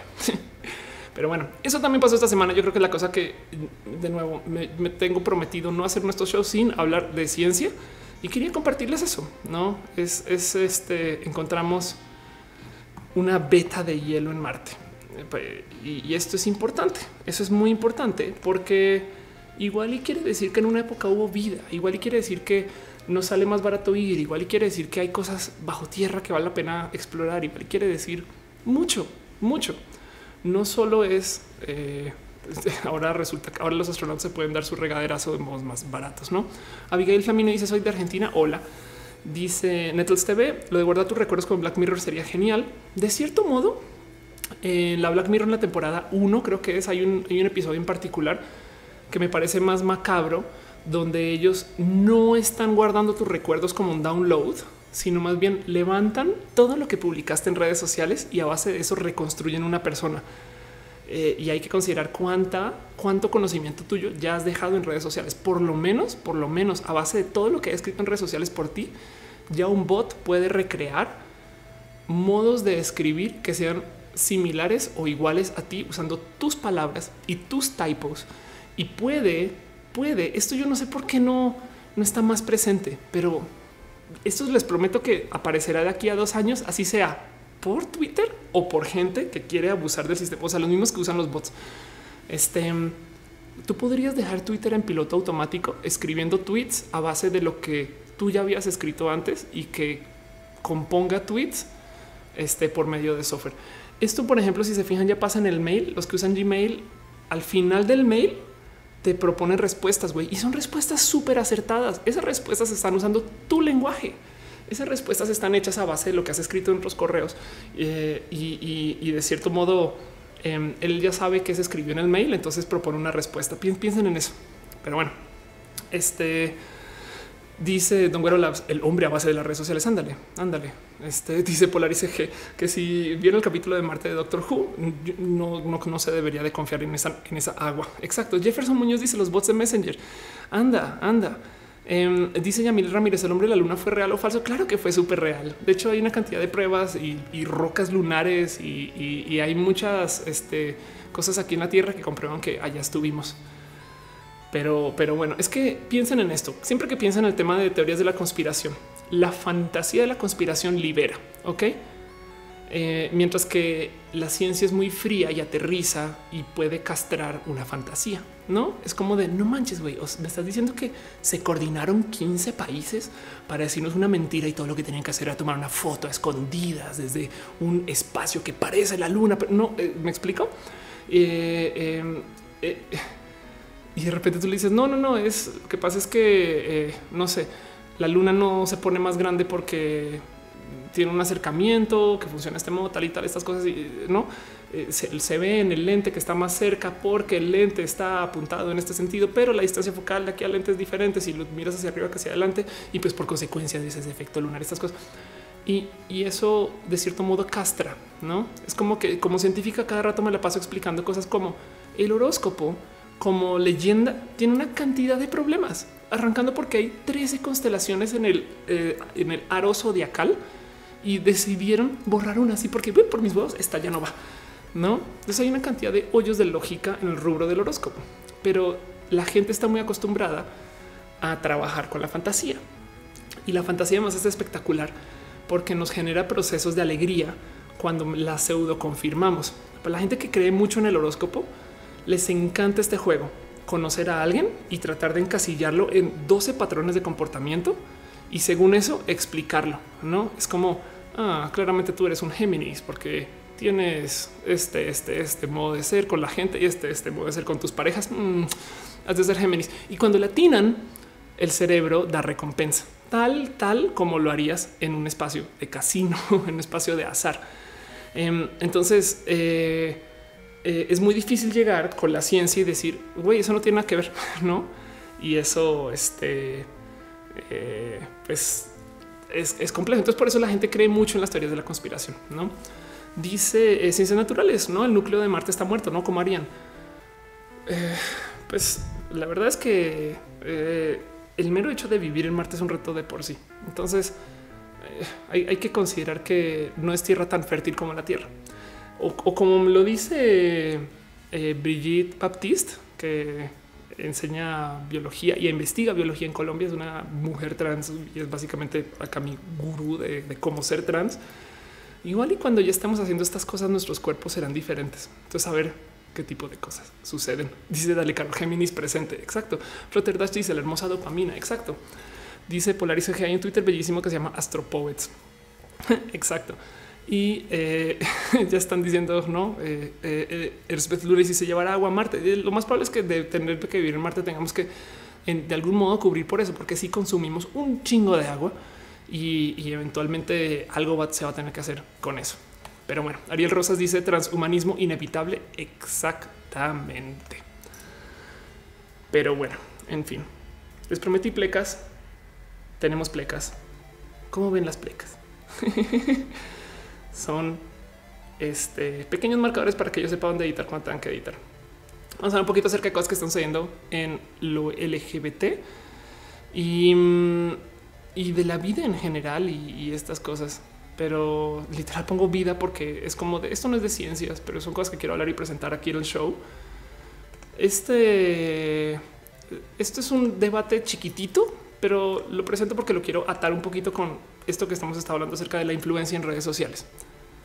Primero que todo, quiero y amo con todo mi corazón a Teo. Eh, eh, como canal, como proyecto, me inspiraron a estar en YouTube y ellos eh, me han llevado a una cantidad de lugares porque me los topo en cosas donde creo que yo soy la única vieja LGBT dentro del rubro, pero la única youtubera LGBT que se acaba con estas cosas de activismo.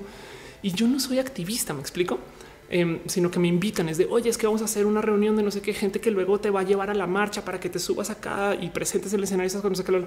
Y cuando llego, pum, ahí están Pepe o Teo, no? Y hace nada vi que eh, eh, Ricardo, eh, o sea, más, para, los que lo siguen confundiendo, porque hay todavía gente así, Ricardo P. Peralta, eh, tuitea acerca de la divasa. Ok. Y, fue una cantidad de hilos acerca de quién es la divasa y, qué debería de hacer en redes. Y, si yo no quiero que sea la Logan Paul de los gays, no? Bueno, en varias ocasiones Ricardo había hablado de cómo no le cae bien y no le gusta el contenido que hace la divasa. Nadie sabe para la gente que no sabe, de paso, ¿eh? Divasa es eh, esta persona espectacular. Me cae muy bien. De hecho, me gusta mucho el cómo hace sus contenidos, eh, que es youtuber en Venezuela, pero, pero además, o sea, tiene 5 millones de suscritos y Divasa, este creo que ahora vive en México, si mal no estoy. Hace contenidos bonitos y, son desde el yo. ¿Qué es lo que pasa? Hace contenidos que mucha gente considera el famoso estereotipo de lo gay que no se puede ser, no? Que me divierte mucho, no es es una jota muy jota y, es y pues bueno, parece chiste también en Pepiteo ves esos contenidos súper estereotípicos. Eh, Divasa, Divasa, de hecho, eh, tiene una cantidad de contenidos que si vas y te fijas en su canal, pues la verdad es que no levanta nada excesivamente serio. Y así es este, este famoso mal del youtuber eh, del cual se queja la gente, no es, de eh, van a Perú. Este, dónde está la divasa? Em, juega Chicken Scream. No, un video que se llama Disculpas. este ahí tienen poses de novios. Lo mejor de la divasa tengo novio, no? La divasa juega Pokémon Go, cuatro millones de vistas y, sus contenidos, pues, pues sí tienen muchas vistas. Entonces te hace un poquito de güey cómo llegó ahí, por qué está haciendo estas cosas y por qué chingados se están quejando tanto del lado de Pepita de la divasa. Y el cuento es este. Yo veo a Pepita enredados en una cantidad de temas de activismo y no solo eso. Eh, a veces hay eventos y cosas de lo LGBT que resulta y me entero que ellos están apoyando financieramente. La verdad es que sí, le tengo, le demo, le tengo mucho, mucha admiración al proyecto de Pepita, pero también he visto cómo se enredan de todo con tal de impulsar a la comunidad y, están este, moviendo una cantidad de cosas para que la gente pueda vivir abiertamente LGBT y presentan gente. A mí me es que no necesito presentar a esta persona para que colabores y demás y no sé qué, no. Entonces eso sucede. Pero algo pasó en algún momento en esta discusión con, a ver si me encuentro, ya aquí queda. Eh, en la discusión con la divasa, a ver, perdón, voy a buscarlo, donde alguien de repente les dice, güey, es que no tienes que ser activista. Y es de cómo no. Ahí me quedé con una duda que eh, igual y quería medio platicar un poquito.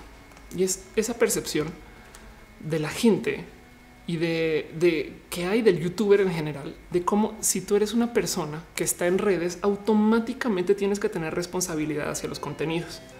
No, el tema aquí es lo que lo que dicen es, pues eh, tan, la Pepa y Teodora como la Diva son unas oportunistas hipócritas, ¿no? Em, la discusión que hay es que lo que le dice Pepe es, güey, yo no quiero que hagas contenidos tan light, ¿no? Lo que está diciendo es, yo no quiero que hagas contenidos que son, perdón, este, como alguien dijo muy de modos muy burdos acerca de las viejas trans en YouTube. Yo no quiero más tutoriales de cómo hacer el smokey eye. Eh, y, en últimas, de por un lado, por un lado, quería hablar de ese tema porque por más que le pensaba, yo pensaba que apoyo a los dos, güey, no? Este, o sea, eh, le tengo, le tengo mucho cariño a lo que hace la divasa, tanto como a lo que hacen las youtubers eh, que, hablan de, del smokey eye, porque he llegado a hacer las paces con ese tema del youtuber tonto. Ok, el, el cuento, el cuento ahí es si están haciendo ese contenido es porque hay una necesidad de consumir eso. Me explico. Igual y la vida ahorita es estadísticamente más difícil de llevar y queremos ver a alguien llenarse la boca de malvaviscos. Me explico. Eh, si, si este, em, si tú quieres, eh, no sé, ver a alguien echar chistes o, contar cosas así también. Y el otro lado, del otro lado, hoy un momento dice Bruno Goods, deja un donativo. Muchas gracias. Un abracito. Este del otro lado, lo que está diciendo Pepe es güey, también, también nos gustaría que hicieras cosas dentro de la comunidad LGBT y que apoyaras a la banda, estas cosas. Yo no sé si tras bambalinas pasó algo, pero lo que yo quería hablar era un siento que no debería de existir una obligación para que el youtuber tenga que ser automáticamente activista y positivista cuando eh, está haciendo sus contenidos, no? Por un lado, estaría chingón que sucediera, no? y estaría muy bonito que alguien muy visible fuera muy LGBT también, no? Pero al otro lado, eh, también este, eh, siento yo que em, a lo mejor esté como jalón en público. No sé si eso no es del lugar. Entonces quería traerlo acá porque yo creo que el verdadero problema está de este lado, o sea, del lado del consumo del contenido y nos devolvemos al mismo tema de que estamos valorando a la gente porque tiene muchos o pocos viewers, no? Dice Dale Caro, siempre que mantenga las reglas de la plataforma no hay problema real, ¿no? Al final si tiene consumidores, pues es su target, ¿no? Como su contenido serio y con fondo, pero pues bueno, mucha gente que no genera contenido, entonces es quien más critica. Esto, este tema aquí se vuelve muy presente cuando consideramos si los videos de Logan Paul son divertidos y buenos y valen la pena y se ameritan, ¿no? Alguien que se burla en la cara de la gente eh, y, que, se presenta un poquito desde el güey, yo estoy hablando de cosas que no se deberían de hablar. Es más, eh, a veces me dicen acerca de libros. Perdón, me acerqué el micro. Está leyendo esto un poquito. Este es el motivo. Esto es este disparo en el humorista. Eh, es un divertido libro. De hecho, está escrito en modo cómic em, que investiga, investiga este proceso de hasta dónde el humorista tiene que ser serio, no? Y y lo que comentan es si tú obligas a la gente a que sea eternamente seria y responsable, estás borrando este factor humor que es una investigación de límites. El cuento aquí es si tú dejas que la gente haga sátira, parodia y aguantas vara, dejas que se comuniquen cosas que normalmente no se comunicarían si nos estamos obligando a hacer que los contenidos sean de un modo y solo de un modo. Es lo mismo con los generadores de contenidos, no? Em, dice eh, Nifel, no irse con Logan Paul ya son extremos. Y exacto. Ariel Rosas dice: No siento que a veces como eres bueno en las mates, debes de ser, tienes que ser ingeniero. Exacto. Ándale, qué bonito eso. Sí, es súper bonito ejemplo. Sí, es claro. Si eres bueno para una cosa, entonces obligatoriamente tienes que hacer la otra. No, no siempre, no siempre puede ser bueno para mates y eh, para las matemáticas eh, y ser saxofonista. Entonces, Em, me gusta mucho la discusión. La verdad es que apoyo mucho lo que hace Pepito y entiendo por qué lo están haciendo. Lo están haciendo porque quiere impulsar hacia un mejor YouTube, no quiere que nuestras personas LGBT en YouTube hablen de cosas chingonas y, quiere que em, se impulse la comunidad y que la gente apoye y, persiga ¿no? este deseo de desarrollar una mejor comunidad. Pero al otro lado, em, decirle a alguien cómo hacer sus contenidos, siento yo que arruina un poquito de la experimentalidad de los contenidos. Entonces, me quedé parada viendo este caso como güey, es que apoyo a los dos, no sé qué hacer. y, quería traerlo a este show porque justo parte de este show no me gusta tomar posiciones, sino prefiero más bien platicarlo y dialogar con ustedes, a ver qué, les detona. Y ha sido muy bonito trabajar eso, ¿no? Dice José Altubella, si la divasa ya tiene, ya tiene el escenario, lo mejor es que apoye a la comunidad a la que pertenece, porque es muy superficial y vacío. Ahora voy a decir algo que también no se consideró, pero yo creo que esto eh, es una seña de privilegio chingona que me gusta, me gusta. Es una lástima que no se considero, pero bueno, em, para Ricardo, para Pepe, es muy normal que la gente sea jotísima en YouTube, no?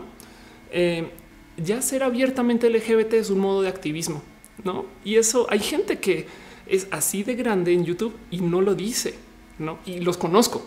Entonces, Em, uy, perdón, tenemos visitas. Matu. Uy, ahí les dejo.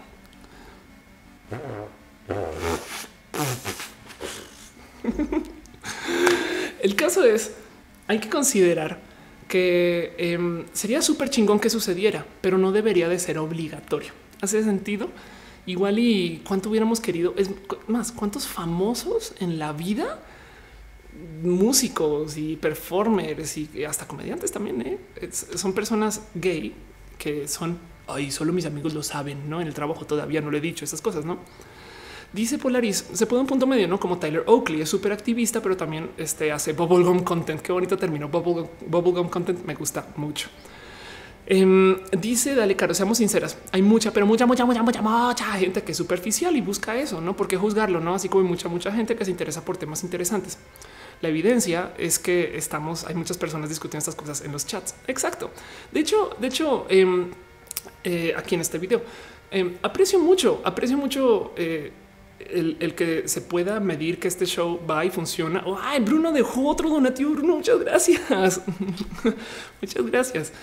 Este aprecio mucho que este, este show em, se pueda medir en cuánta gente lo está viendo en su momento. Para mí, eh, me gusta más el ver cómo la gente se da su cariño y se da su espacio en el chat entre ustedes y como cuando yo salgo a la calle también me dicen, güey, no manches, está bien roja, discutir estas cosas y tal y tal. Para mí este es mi momento, no es broma así de café con ustedes, güey. Porque a cada rato, güey, me gustaría tomar un café contigo, pues eh, para mí de eso se trata. Y, y aún así, siento yo que tenemos que realmente es desconectarnos de que una persona con muchos millones de suscritos es más importante que una persona con poquitos. De hecho, el otro día pensaba, y si se desarrolla un es porque Twitter nunca lo va a hacer, pero quizás un plugin de Chrome y Firefox que te tape los seguidores de la gente, güey, y usar Twitter así por una semana a ver qué pedo, güey, no? Em, eh, eh, yo, yo creo que sería mucho si logramos desconectar que la gente es más importante por cuántos views y estas cosas, porque eso es lo que está pasando acá. Se asume que el debe ser es un poco rudo de digerir y, eso, eso eh, yo creo que lo que hay que trabajar es más bien de nuestro lado, el, criterio de quién consume qué, donde parte de, donde veo yo que está medio roto el criterio es que hay gente que porque ve a alguien que tiene muchos seguidores lo consume. No, ese sentido es, como, bueno, lo peor es que yo también a veces caigo en eso. en fin. Y pues dice la Let's, claro, de eso se trata la diversidad, ¿no? Este... Dice Don Güero, la prueba de miles de millones de suscritos y que meh, el Dross. Pues anda, y eso que Dross se merece muchas piñas o muchos abrazos porque lleva mucho tiempo en YouTube. También es un chingo de chamba. Enrique acá dice que pedo con las piñas. No, eh, y no son bots. Em, es que cuando alguien deja donativos, eh, por costumbre se entregan piñas en el chat y, no es costumbre mía, es costumbre de Critical Bits, que de paso Critical Bits debería devolver mañana. Mañana confirmo eso. Pero eh, es que allá en las Pixel Beats, cuando llega gente y deja nativos, eh, les regalan piñas. muchas gracias. Dice de Yampuga: En mi trabajo tengo que mentir que soy muy macho y entonces me late el rollo queer. ¿Cómo para decir que cómo hago para decir que soy bisexual? ¿Cómo? ¿Por qué tienes que mentir que eres? ¿En qué tipo de trabajo haces? Porque a veces los trabajos que son remachos, este igual y están llenos de gente gay. Perdón, no sé, no, no, no sé exactamente. Eh, estoy asumiendo todo lo tuyo.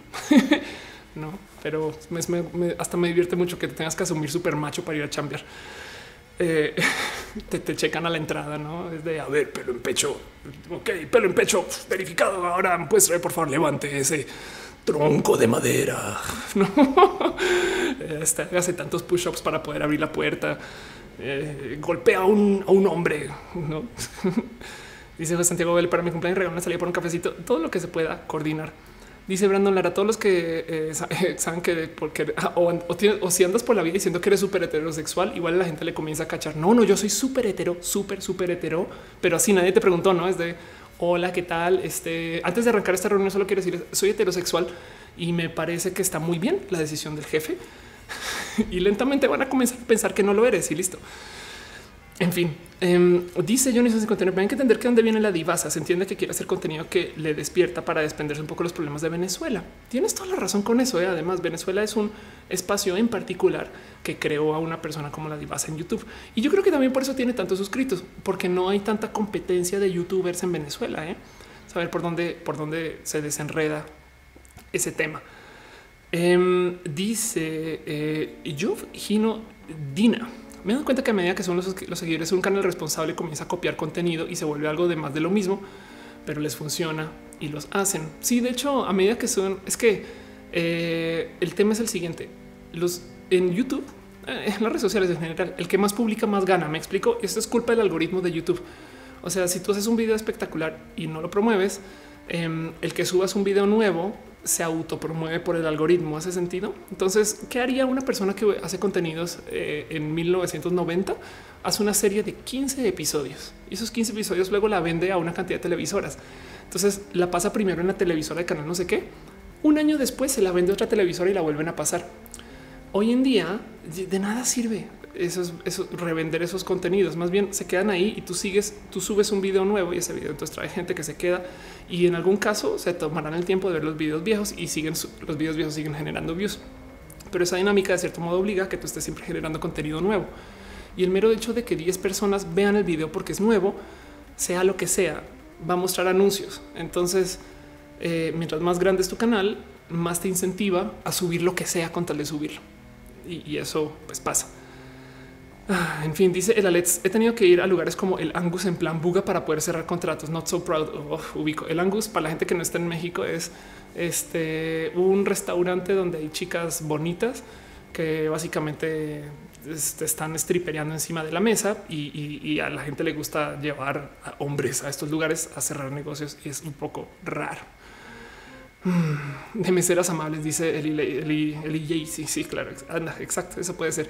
Y un te dice casi todos em, en la escuela saben que soy vi, pero mi familia no. Ellos son muy pinches conservadores con esto. Estoy desesperado por irme a casa. ¿Qué hago después? Eso sería libertad. Pues sí, conozco mucha gente LGBT que eventualmente se va em, y, hace su vida por eso no pasa nada. Es, este también eh, igual no tendrían que ver con el LGBT. Igual sales de casa luego porque sales de casa y sigues con tu vida. Entonces encuentra tu paz, no? Em, dice Brando Lara: Si cambiamos la comunicación, entonces si consumimos la misma fórmula repetida, dice Ariel Rosas, pues bueno, por lo menos la mitad de él es aceptado y estás en lo correcto.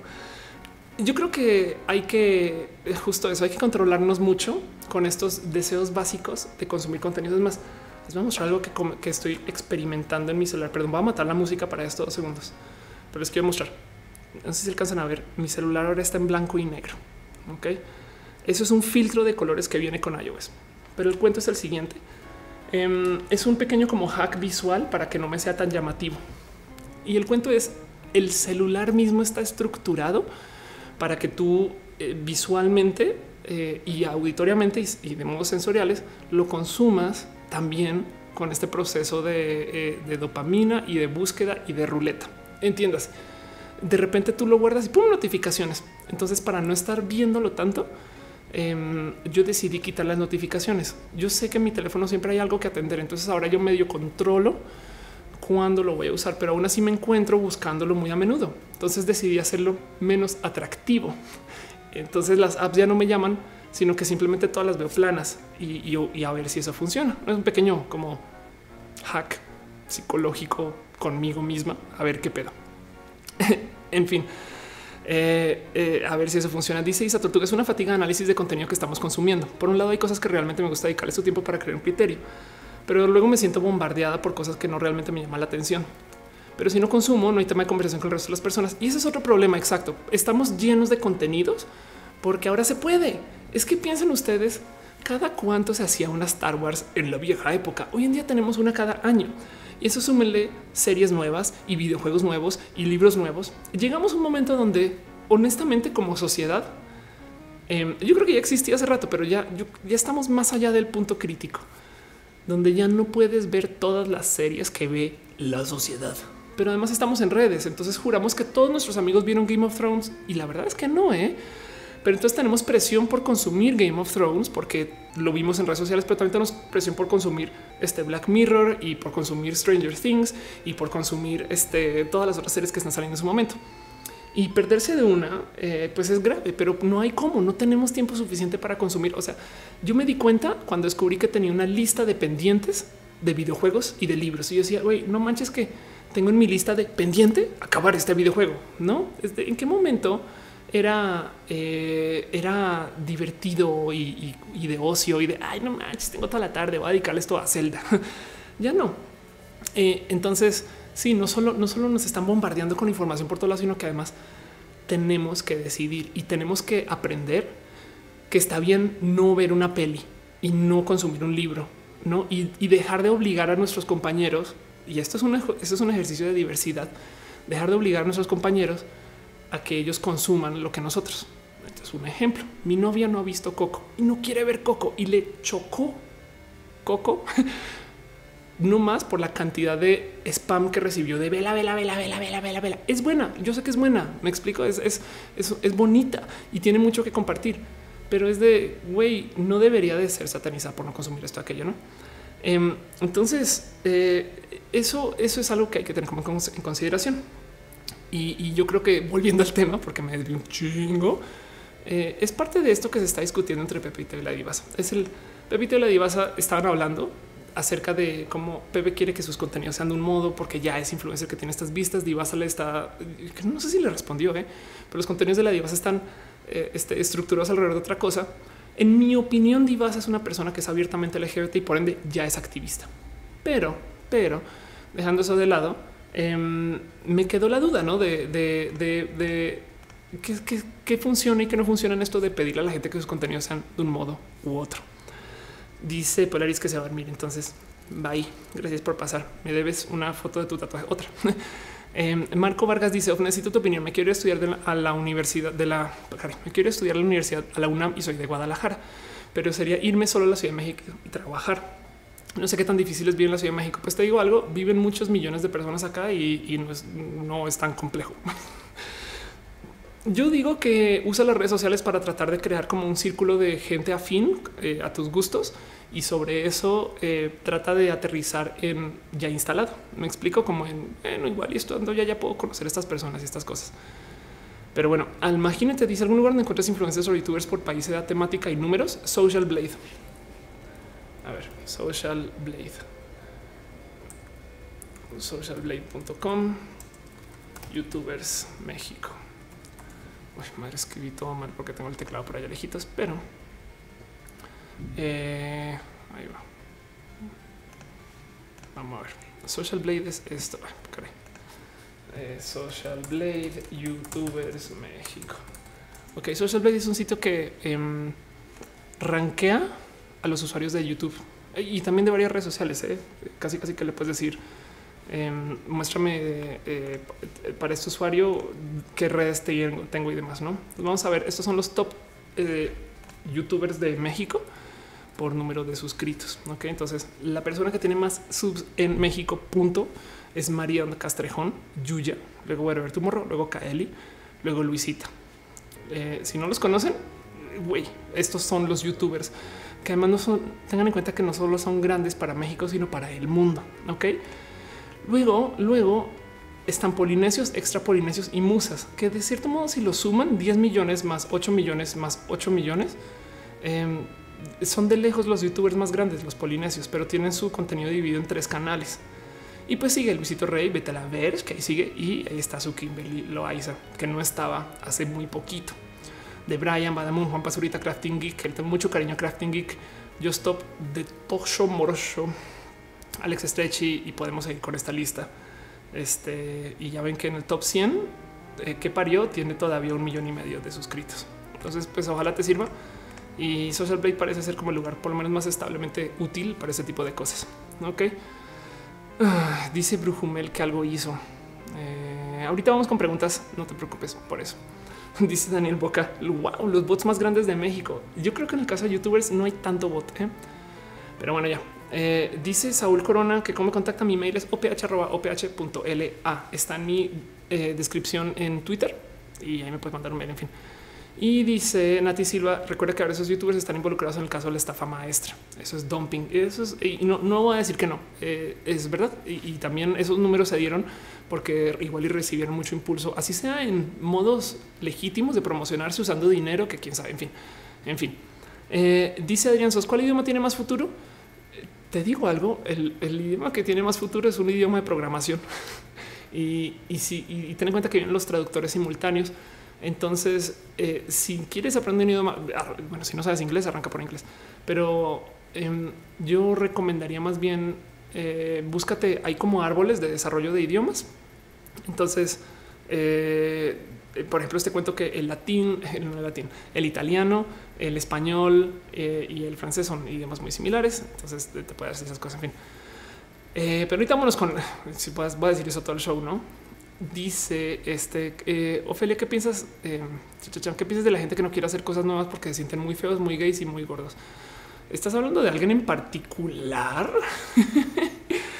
Eh, yo creo que lo primero para hacer cosas es hacerlas. Suena tonto decirlo redundante, pero pues es la verdad. Hay que arrancar en algún lugar. Y, conozco gente que toda, toda la vida era de un modo y luego lo cambió y, no nunca he entendido el por qué hay que juzgar a la gente por su cuerpo, sobre todo eh, cuando es algo que es tan, tan maleable.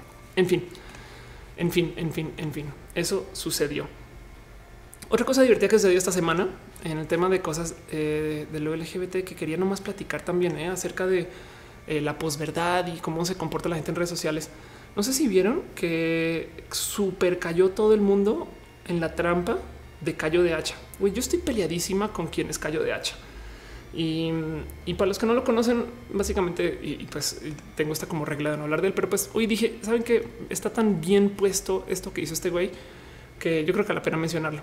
Eh, Cayo Hacha es un shock eh, radiolocutor. O sea, él quiere hacer escándalo y es el troll más cabrón que hay en la radio mexicana. Güey, está, está muy cucu, güey. Es, es invencible. Güey. Es, es cualquier insulto que le aviente son balas de Superman. Y eso está chingón ver cómo es tan flexible para decirle a todo el mundo chinga tu madre. Güey. Entonces es una persona completamente desalmada que hace las cosas bien dentro de su falta de alma, no eh, como lo hace Donald Trump. Donald Trump es una persona que, a pesar de todo el mierdero mediático que hay, presidente. Entonces, eh, Cayo de Hacha en algún momento hace nada dijo que iba a salir de su show y todo el mundo explotó de no manches, güey, qué chingón, qué bien. Wow, te vas, Cayo salieron varios medios em, a decirlo, salieron varios medios a publicar que sí, bueno, manches, se va Cayo de Hacha, el sol de México, este dice que es un fracasado, milenio, adiós, Cayo pierde su programa, saldrá del aire. Em, y lo, explican y no sé qué lo habla. Y, dice, y dice eh, Andrea Noel, que me cae re bien, dice Andrea, em, y güey, vean cómo estos medios no confirmaron la noticia. Y eso me parece súper importante tener presente, güey, porque a los dos días salió Cayo a decir, ah, es que se acaba mi show porque comienzo otro. ¡Pum! No manches, güey. O sea, le metí un golazo muy cabrón a todo el mundo que salió a reportar con los hechos en la mano que el güey se iba de la radio. Este, no soy para nada fan. Eh, de hecho, eh, me, choca mucho sus contenidos, güey. Y, lo único que puedo hacer es no alimentar al troll. No, si me ofenden algún contenido ya ni le respondo, no sé, no colaboro con él. Me invitaron a, un show, no sé qué. Ay, vas a estar aquí con Cayo H. Yo, güey, no voy con Cayo de H a ningún lugar, esas cosas, no?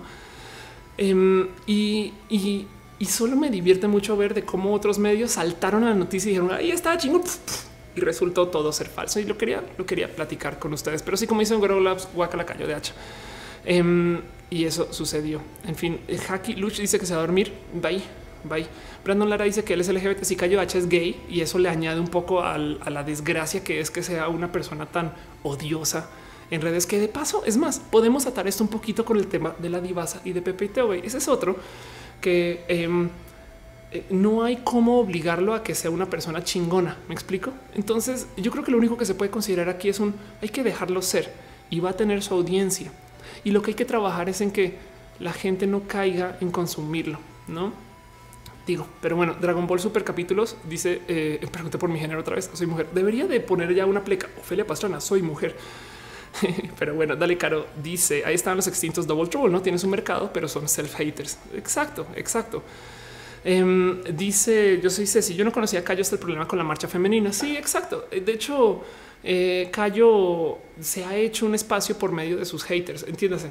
Seguro tiene una cantidad ridícula de tráfico por gente diciendo, ¿puedes creer que el güey dijo esto? No, y eso, eso va, funcionó hace tres años con Double Trouble, que puede que ya nadie recuerde, que qué chingón que no lo recuerden. Y seguramente existía alguien como Double Trouble hace 10 años y van a existir callos de hacha al futuro. El tema aquí es lo que hay que trabajar de nuevo y lo he dicho un chingo de veces eh, o de ocasiones. Ese es nuestro criterio de consumo. Danny Trouble 3 dice saludos. Hola Dani, ¿tienes? ¿Eres Dani de Double Trouble? en fin. Em, dice este. Eh, eh, ah, ok, ya, ok, olvídalo. Están hablando de cosas que, están preguntando nuevo acerca de mi género en el, en el canal de YouTube. Dice, sí, Alfonso dice, debería poner el título, no, música muy MIDI y con una mujer trans y ya, exacto. Nifel dice, nunca tendría esa mentalidad de es que lo sigo y veo todo lo que hace para saber qué hace el culero. Sí, la verdad es que también es parte de, no sé, eh, digamos qué tal que cayó de hacha y Double Trouble y estos trolls estén llenando un deseo de poder decir las cosas como yo no, no, esa es la vorágine de la comunicación. Es güey, este güey está así unleashed, él dice las netas, no? Em, que se supone que es lo que se le otorga a Trump.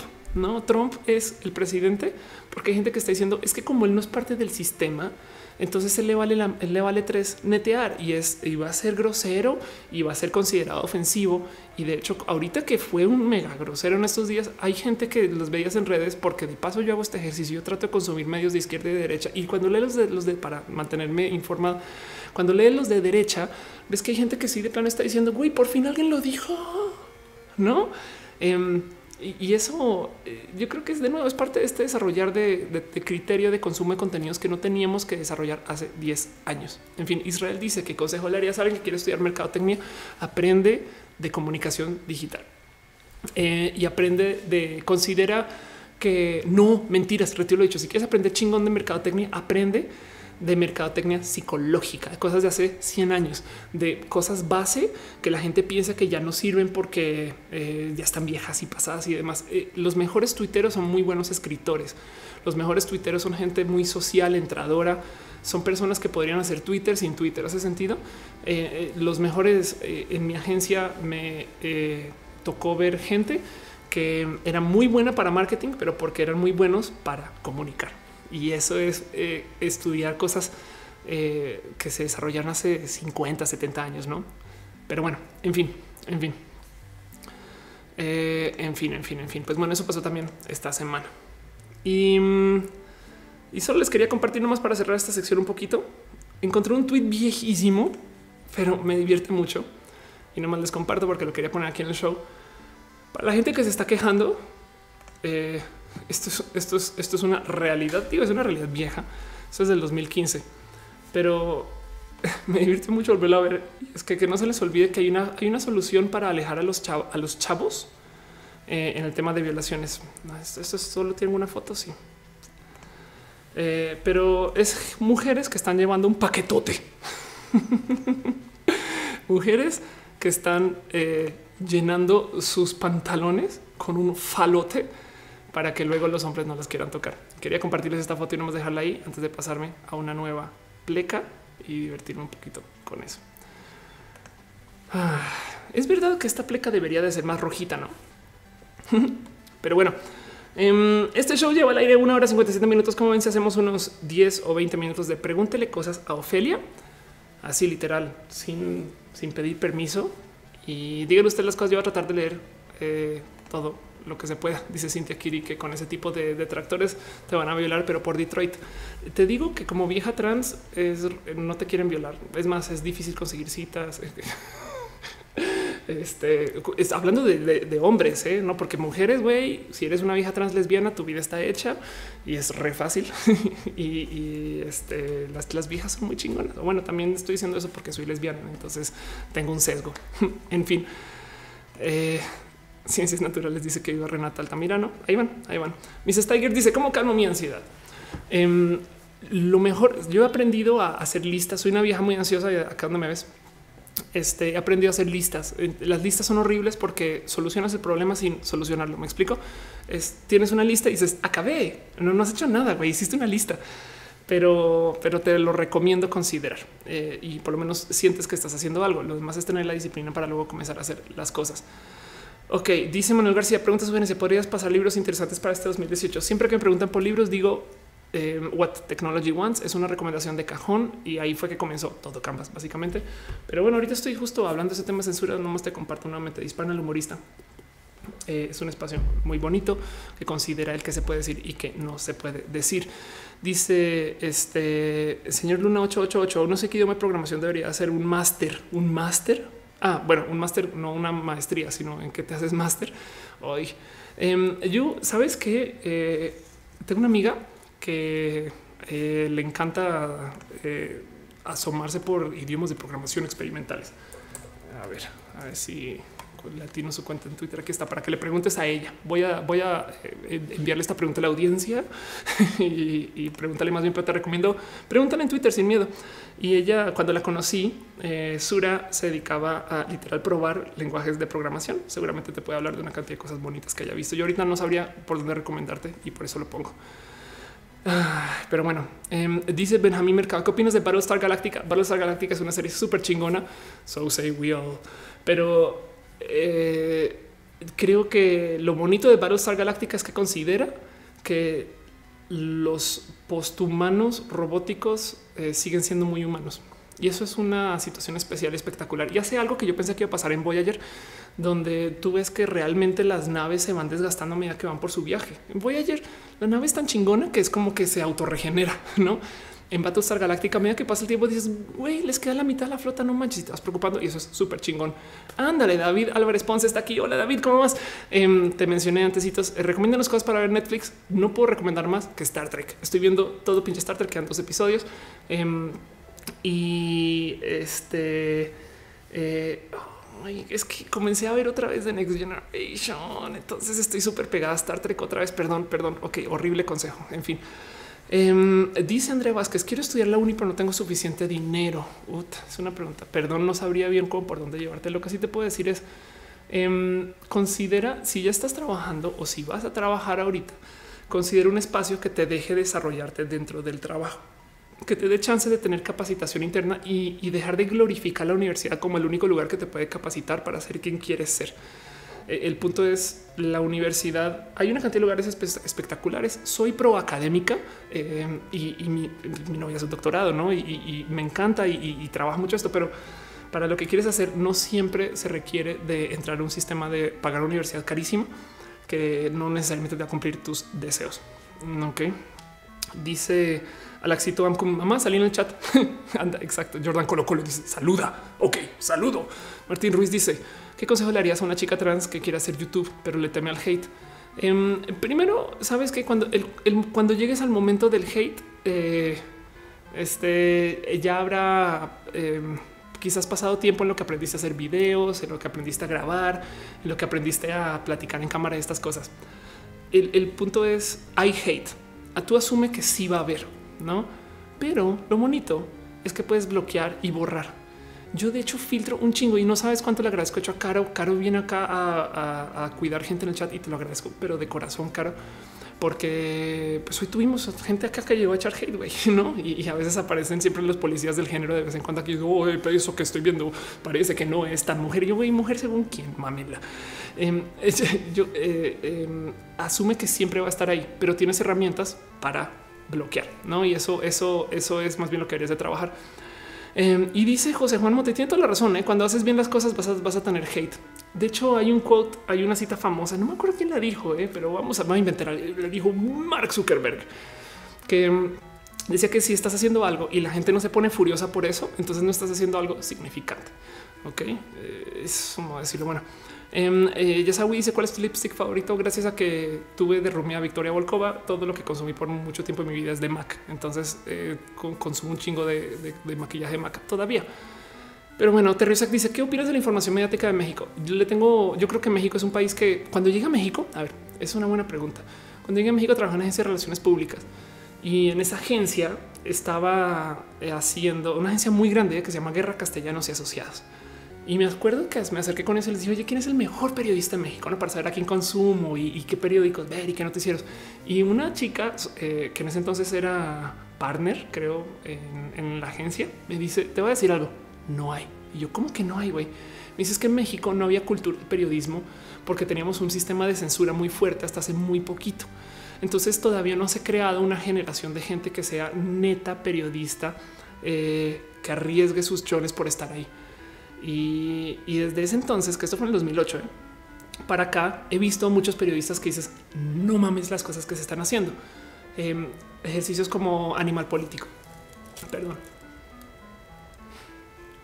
Animal político es un espacio que se creó para el online y que básicamente es eh, el, sistema de denuncia de una cantidad de procesos de abuso financiero por parte de una cantidad de políticos. Y de no mames, güey, que esto está pasando así tan en público. Y sí, que la estafa maestra, em, que, hay como tres grandes. Ah, el tema de Duarte también salió en Animal Político y, hay muchos más. Entonces le tengo mucho cariño. Perdón, es que estoy teniendo una tapita a mi café.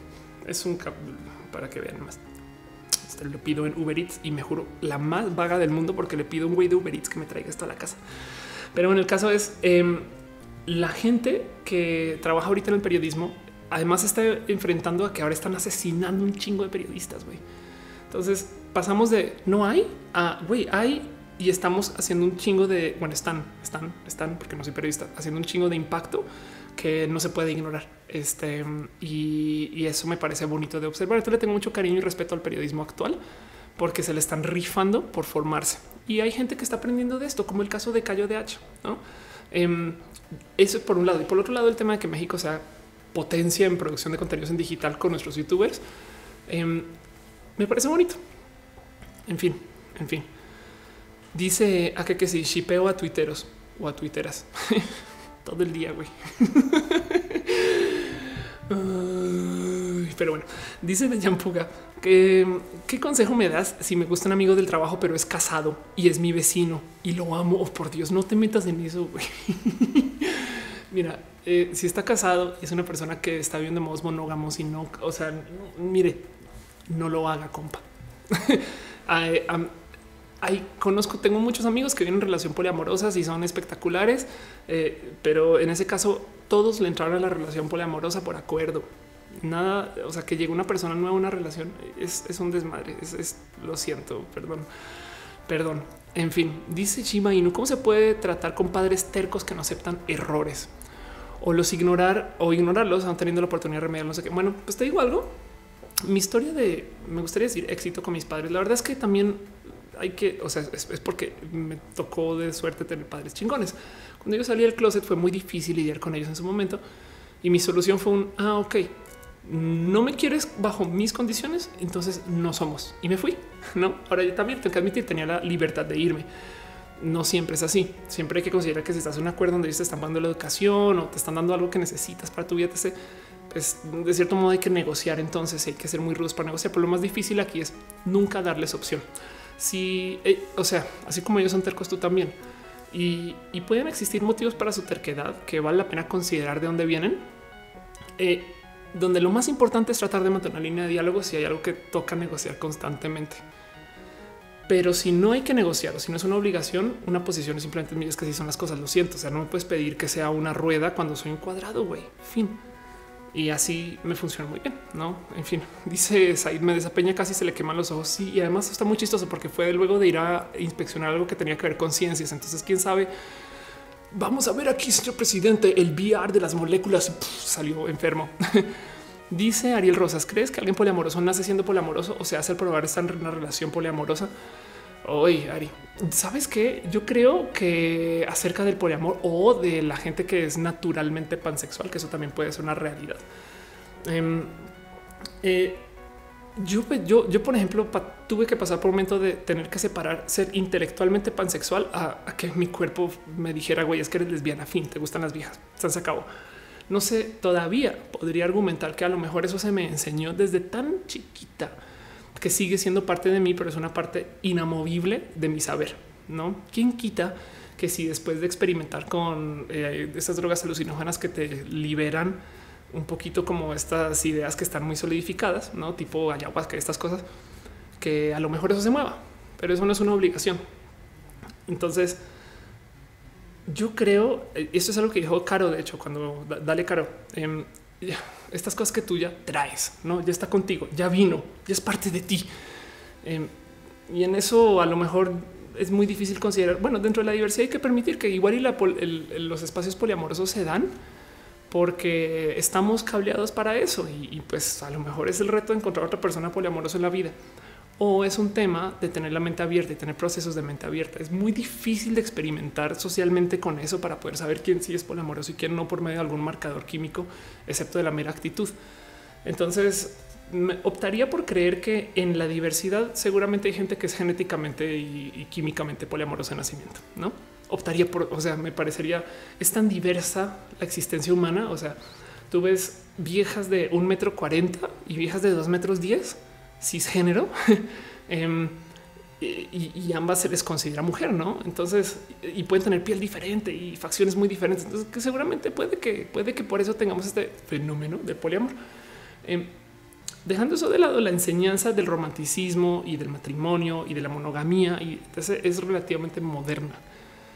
Entonces es muy probable que seamos naturalmente poliamorosos, solo que, solo que nos enseña desde muy chiquitos a no serlo, ¿no?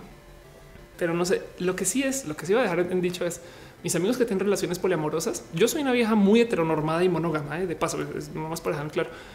Y las veces que he tratado ya relaciones poliamorosas han sido un desmadre, desmadre.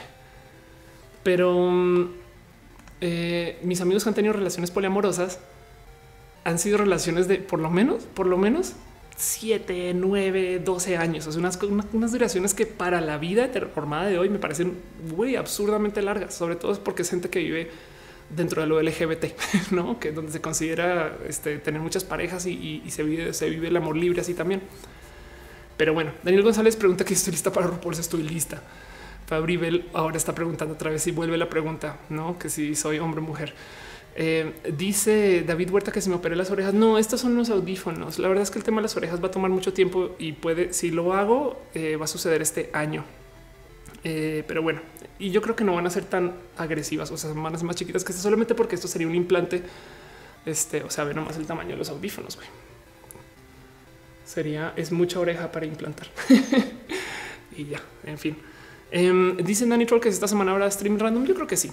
Preguntó Alfonso eh, que por qué edito roja en vez de subirlo tal cual como sale. No, sí, justo va a salir tal cual como sale, pero si algún día lo quisiera editar, quisiera que estuvieran las marcas. Ok. Elena Rivera dice que ya lista para la explicatriz. Yo creo que falta. Tengo que entrenar.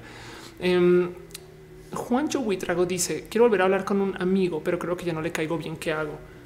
Uy, este, bueno, ¿cómo sabes? Porque no le, o sea, tú acércate y, y entrégale una pequeña ofertita de, corazón y cariño a ver si eso por lo menos mantiene un camino de diálogo abierto.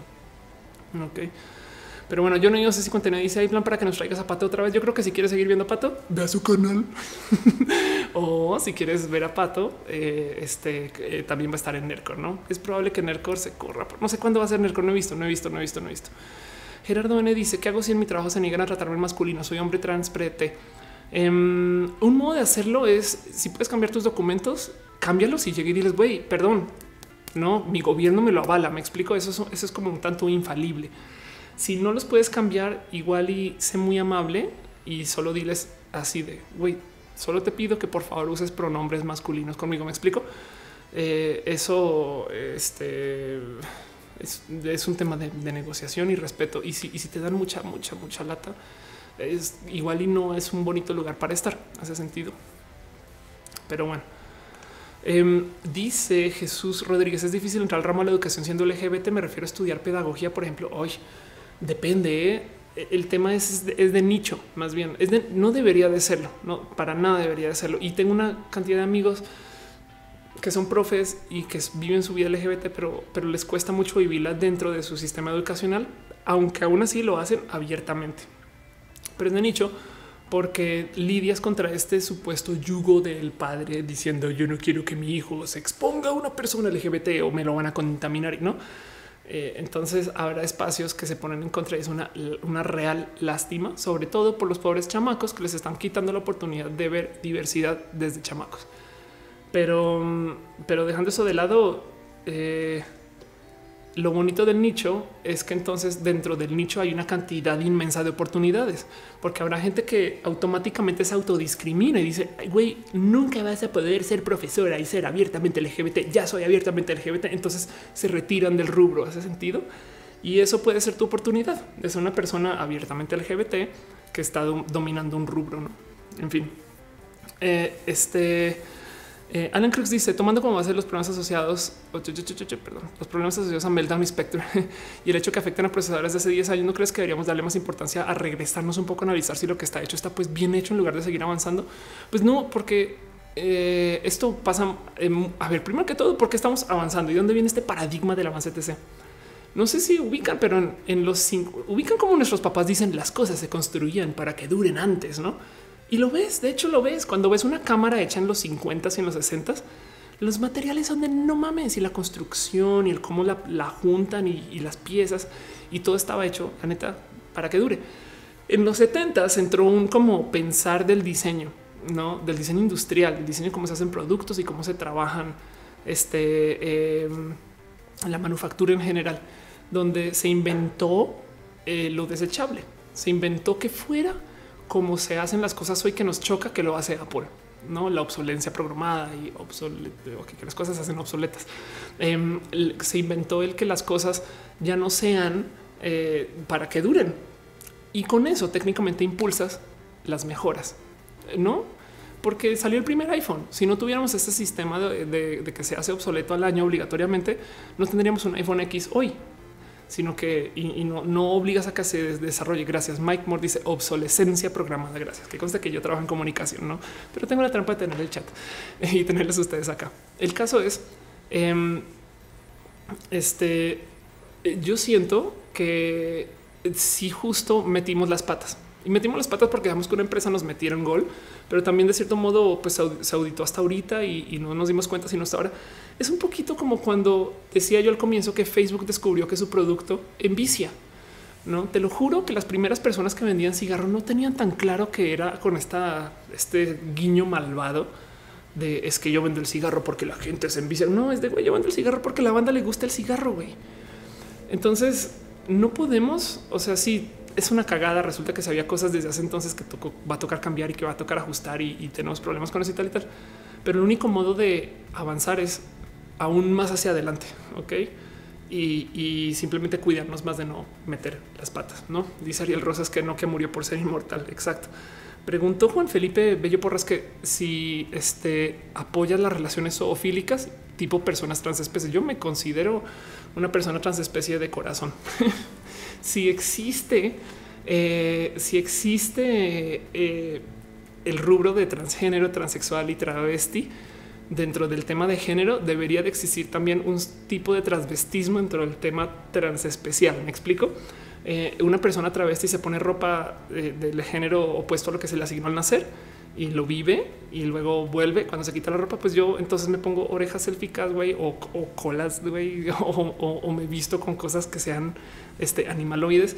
Y yo creo que eso es parte de una fantasía humana que no solo, y evidentemente no solo es mía, no, no necesariamente furry, pero, o sea, por ejemplo, eh, esta, esta eh, el color del agua o la forma del agua, perdón, la forma del agua. Em, me parece espectacular es considerar que hay cuerpos que sean así, güey. Ese tipo de cosas.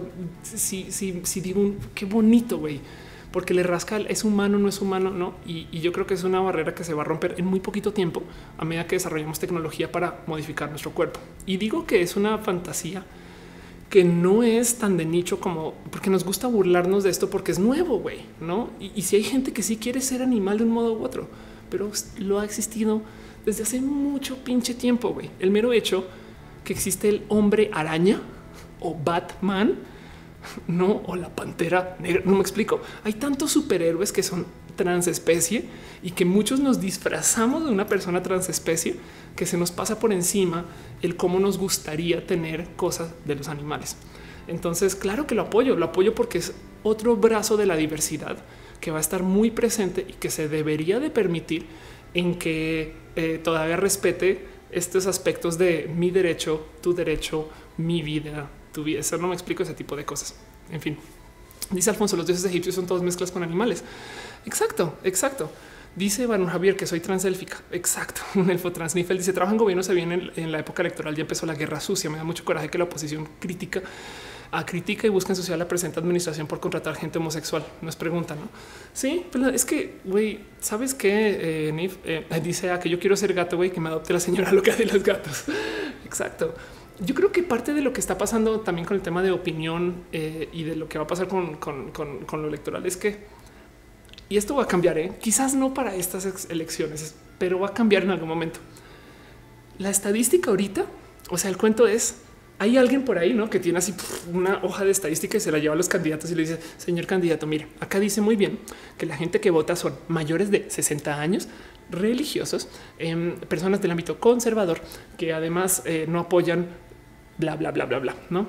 Entonces ellos vuelven eso su mensaje, me explico. Y ahorita le estamos hablando a estas personas a nivel promoción política, porque es la gente que se le considera el voto duro. Esto va a cambiar por lo menos en 20 años consideren que hay un chingo, una cantidad ridícula de gente joven en México que se está educando con el Internet, que trae una visión muy diferente de la diversidad. No quiere decir que todos sean pro LGBT. Todos sabemos que en los colegios todavía bulean a gente LGBT, pero traen una mentalidad y exposición al tema de diversidad que no trae a la generación de hace 40 años que está votando ahorita. Y eso debería de cambiar. Ah, Benjamín Páramo dice es hombre mujer y Jack le dice es una pony. Exacto. Gerardo Oliva dice tengo 29 y no he sacado mi IFE. Vaya, vaya por su IFE y por favor me hace el favor y vota por el candidato que haya por lo menos dicho la palabra LGBT porque ninguno nos está apoyando así de fondo. Pero bueno, este, eh, en fin, soy una mujer elfo. Exacto. Dice em, doctor Joseph. Eh, te acabo de conocer unos días, Ofelia. Quiero decir que eres especial. Buena onda. Gracias. Dayan Puga dice: Esto es un secreto. A veces cuando estoy solo me pongo ropa de mujer ando en tacones pero al hacerlo tengo erección. Eh, eh, pues de ya te digo algo, ya no es tan secreto, no eh, lo siento, ya, ya pues, se dijo en un show. Es muy normal. Hay un concepto que se llama autoginefílico, que es el tema de atraerse a un el que te prenda el que tú te trasvistas y es súper normal, es súper común y no pasa nada. Y está atado también a cantidad de procesos de darte gustos. Yo he aprendido de la autoginefilia que la mitad de ese pedo es el no manches, güey, me estoy consintiendo, güey, algo que nunca has hecho en la vida y que es innovador. y eso es bonito de experimentar. Yo digo, güey, date gustos, date, date, date. Solo, solo este, mantén tu eh, expresión sexual eh, consensuada. y ya. Em, dice Israel González, quiero aprender de tecnologías. Em, eh, algún canal en YouTube siempre recomiendo el robot de Platón, pero bueno, y Benjamín Páramo dice que suena muy gruesa mi voz. Es muy gruesa mi voz y me gusta que sea así gruesísima, pues es de vieja trans. Don Güero Labs dice: Recuerdo cuando el PBM hacía marchas de orgullo en Puebla. No es broma, tenían sus autos serigrafiados con el logotipo del partido, un montón de gente ondeando la bandera multicromática. Pues sí, ándale, ándale. Dice Amun: ¿Qué opinas de las relaciones donde una persona eh, le doblega la edad a otra? Eh, gente muy mayor y gente muy menor. Yo creo que siempre y cuando a ver, el tema aquí es evitemos el ser moralinos, no es, no tienen, o sea, no, no debería de tener nada de grave siempre y cuando sea algo consensual. La palabra clave es consensual. Si es una persona que no tiene buena distinción de su capacidad de consentimiento, entonces yo creo que ahí vale la pena eh, analizar un poquito el esto igual y no está tan sano, no?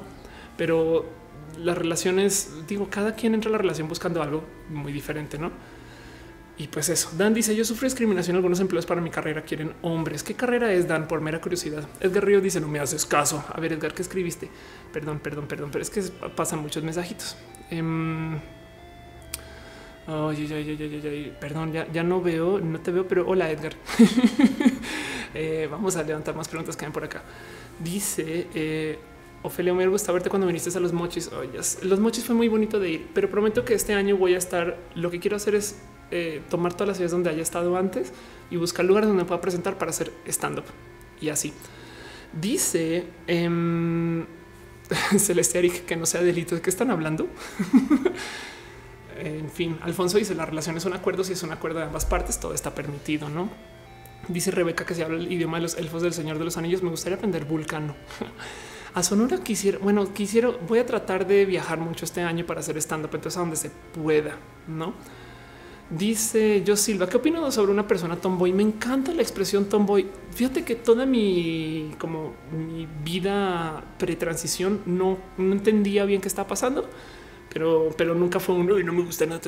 Entrando a la transición, comencé a, convivir con chicas tomboy y tenía un momento de no, no entendía ten en cuenta que yo era una persona muy neófita lo LGBT, sobre todo mis 28 años, que eh, es hasta triste que a esa edad comienza a convivir con gente LGBT. Pero bueno, em, no entendía por qué no celebraban más su, femini, su feminidad como yo la leía, no? Porque mi, educación de lo femenino es todo el estereotipo.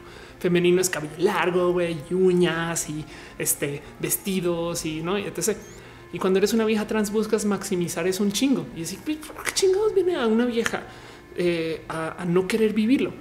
Hasta que un día me cayó el 20 y la neta me lo tuvieron que explicar. Y de hecho estoy casi segura que fue aquí en este chat. Me lo tuvieron que explicar. Me cayó el 20 que igual y la vida tomboy es un nuevo modo de resignificar lo que es el ser mujer, ¿no? Porque parte de la vida tomboy es tener una apariencia estereotípicamente masculina y aún así darte la mano, saludar y hola, soy Juliana, güey.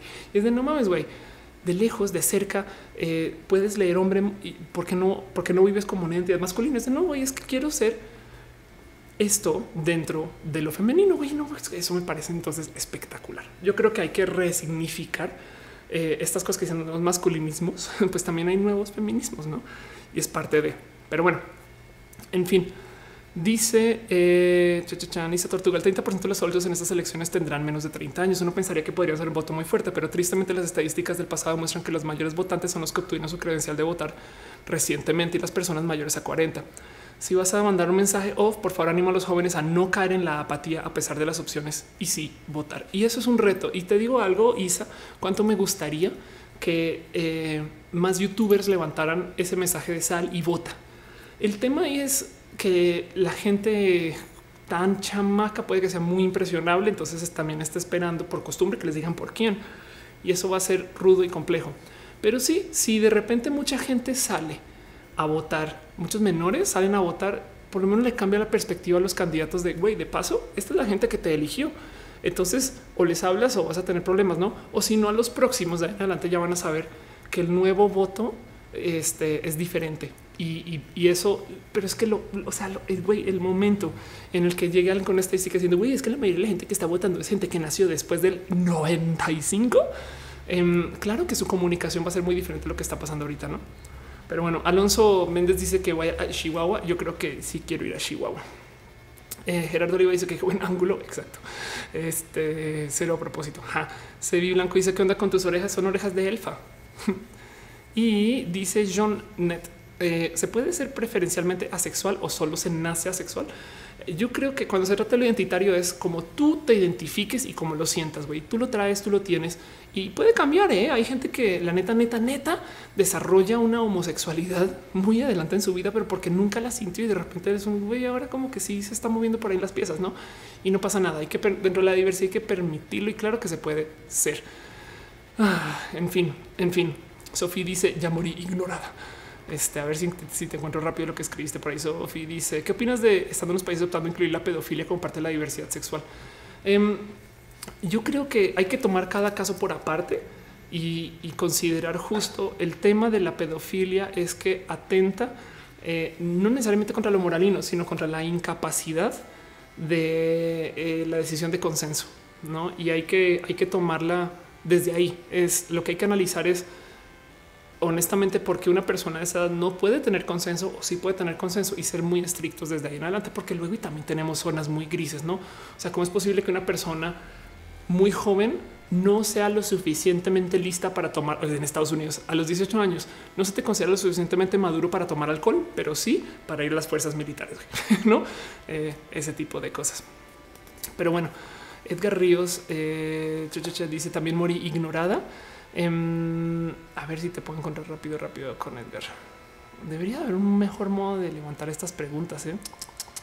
Vamos a pensar. En una época teníamos tenía una cosa que se llama este Google Moderator. Y pues bueno, dice Jimena Alejandra, ¿cuál es tu punto de vista en cuanto a mujeres en ciencia, tecnología y YouTube? Hace muchas falta, hace falta muchas. ya, ya se está poniendo tarde. Hace falta que más chicas le entren al rubro de ciencia y tecnología Em, pero este año, este año eh, me enteré que, bueno, perdón, el año pasado me enteré que esto ya se volvió una realidad para México que ya había pasado en otros países, que más mujeres están estudiando medicina que hombres. Entonces, démosle unos añitos para que comience a pasar una oleada de mujeres nuevas en medicina. Y eso tiene que cambiar muchas cosas, güey. No tiene que cambiar muchas. Bueno, dice Don Güero, fui comisionada casi unas elecciones y me sorprende lo apático y irritable que puede ser la gente cuando va a votar. Tuvimos que cancelar varias boletas porque tuvimos una abstinencia casi 40% del electorado. El que fue jefe casilla dijo que era el índice más bajo en mucho tiempo. No solo eso, güero. Em, hay que considerar que la gente ahorita también está pasando por una, un completo una falta de creencia en su gobierno y, es misteriosamente alimentado por el rubro de tecnología, porque tenemos tecnología, podemos ver cómo gente vive en otros países, que eso no pasaba hace 30 años, eh, o por lo menos pasaba como pasa hoy. Eh, porque tenemos tecnología, juramos que podemos hacerlo de todo sin importar del gobierno, cosas que antes requerías que el gobierno huevo te apoyara, porque tenemos tecnología, nos sentimos muy este, centrados en nosotros eh, gracias, no habló la que trabaja en comunicación, habló la que habla. Eh, nos sentimos muy centrados eh, en, mi, en mi capacidad y eso desconecta un poquito el proceso de, de, elecciones, pero sobre todo, sobre todo, lo que yo creo que más le ha causado daño al rubro del voto es esa cultura que todos los políticos están corruptos. Porque si andamos por la vida pensando y apoyando ese pensar, que el que entra a política está roto, em, va a ahuyentar a los que no están rotos. Hace sentido si tú estás haciendo cosas bien eh, y de repente igual tus amigos te dicen eres una rata porque entraste al partido de las ratas, no?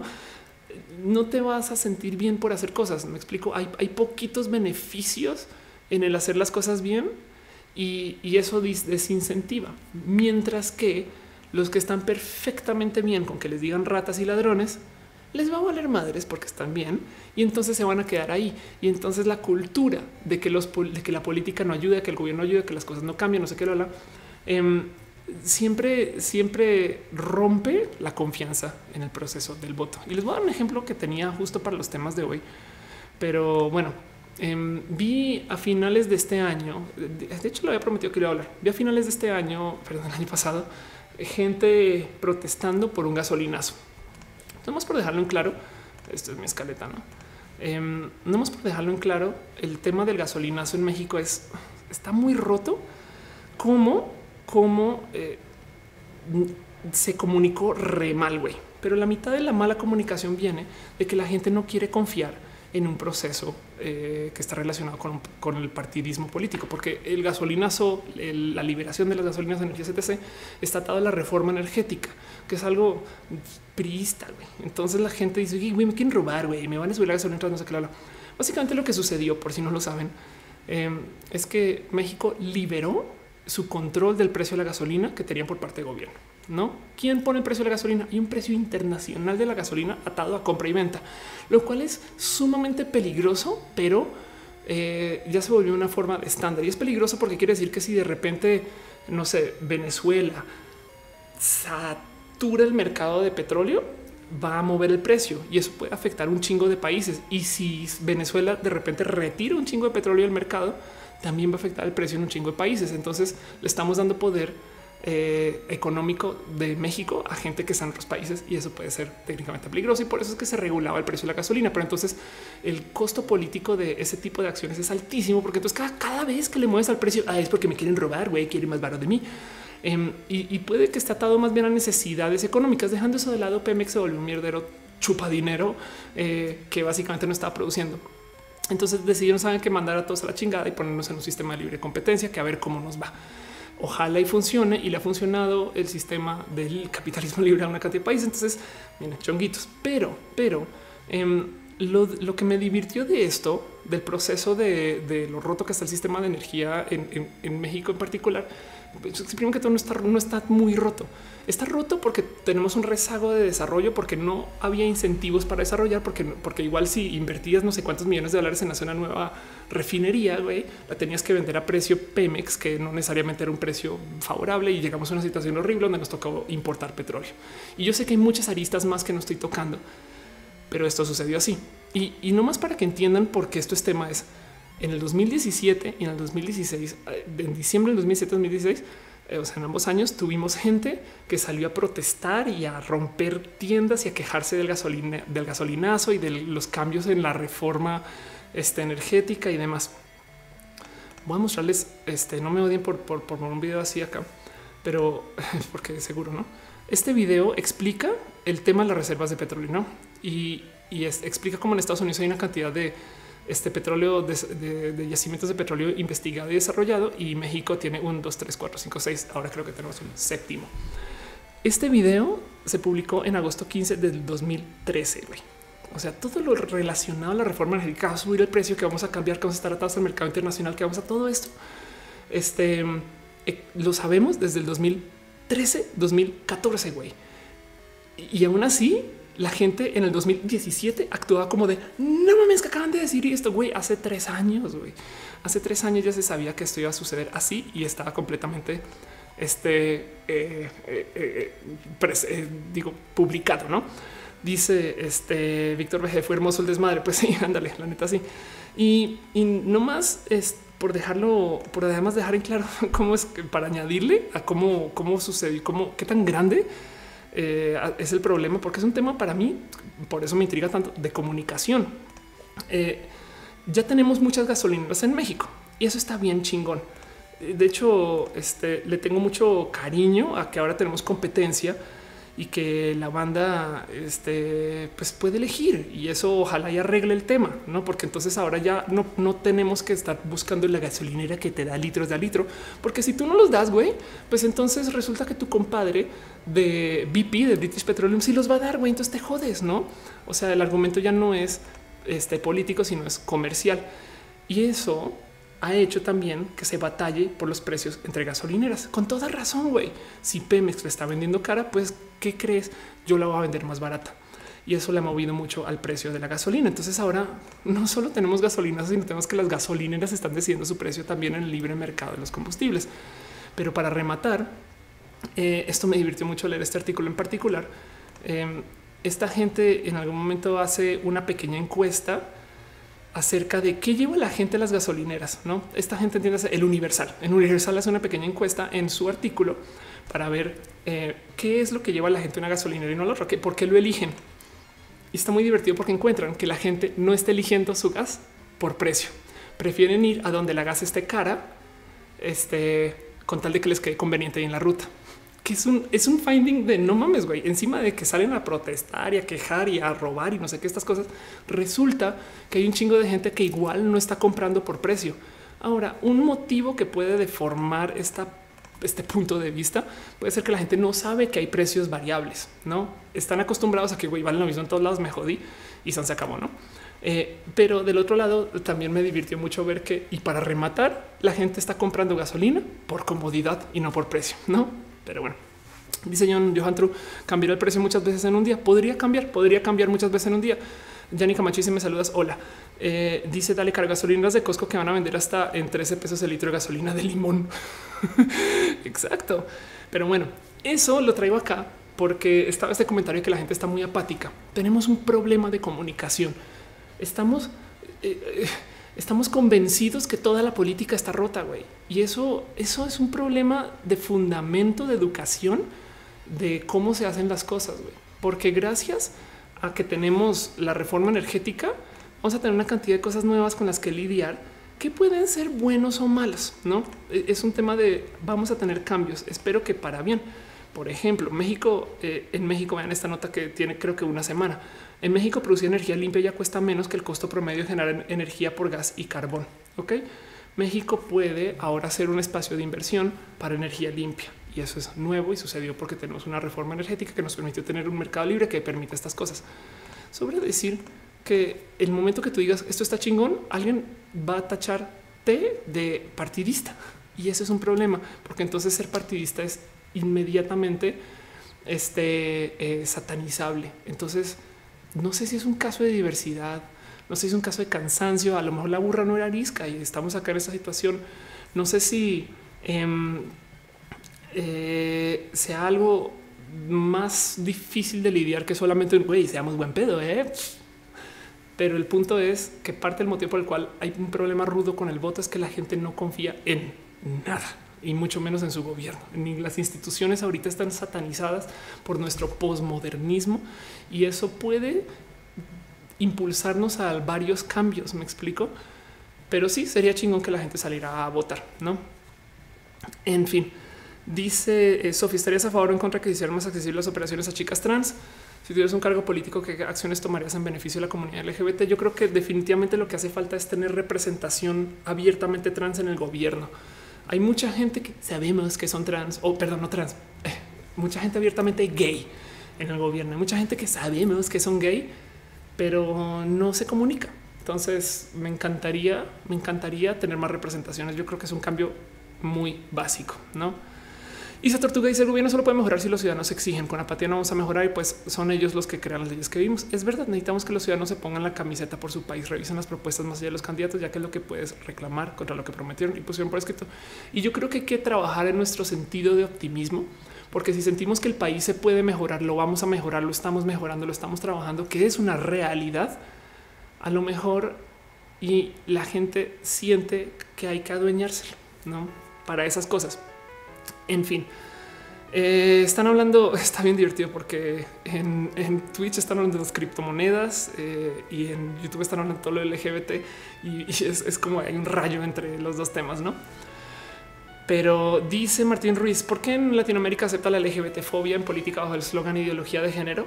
Es bien divertido ese tema de ideología de género. Es literal eh, gente en el ámbito religioso diciendo esas cosas que dicen ustedes allá loquitos, güey no, que no son naturales, no sé qué. Esa es una idea, es una idea y ya. Y es muy nuevo. Eh. Creo que su ideología de género es un término que viene desde la generación Ratzinger, que es nuevísimo. Pero yo creo que el motivo por el cual está tan presente es porque hay mucho dinero en religión que quiere mantener su poder y entonces invierten en que se lleven actividades de educación civil en contra de la gente LGBT a riesgo de que ellos pierdan sus dinámicas de poder. Esa es una especulación salvaje que me saca acá de atrás de la oreja, pero que no podría estar tan difícil de creer.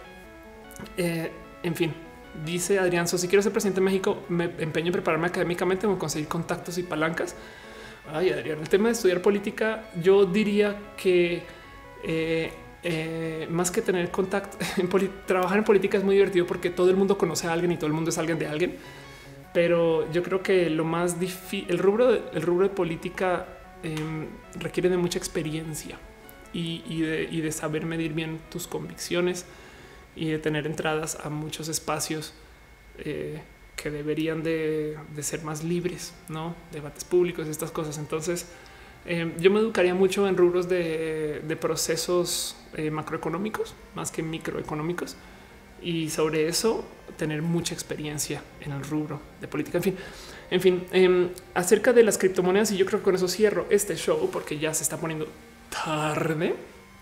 Em, yo creo que falta mucho para que se caiga el boom de las criptomonedas. Tienen usos útiles. La tecnología de la criptomoneda llegó y se quedó.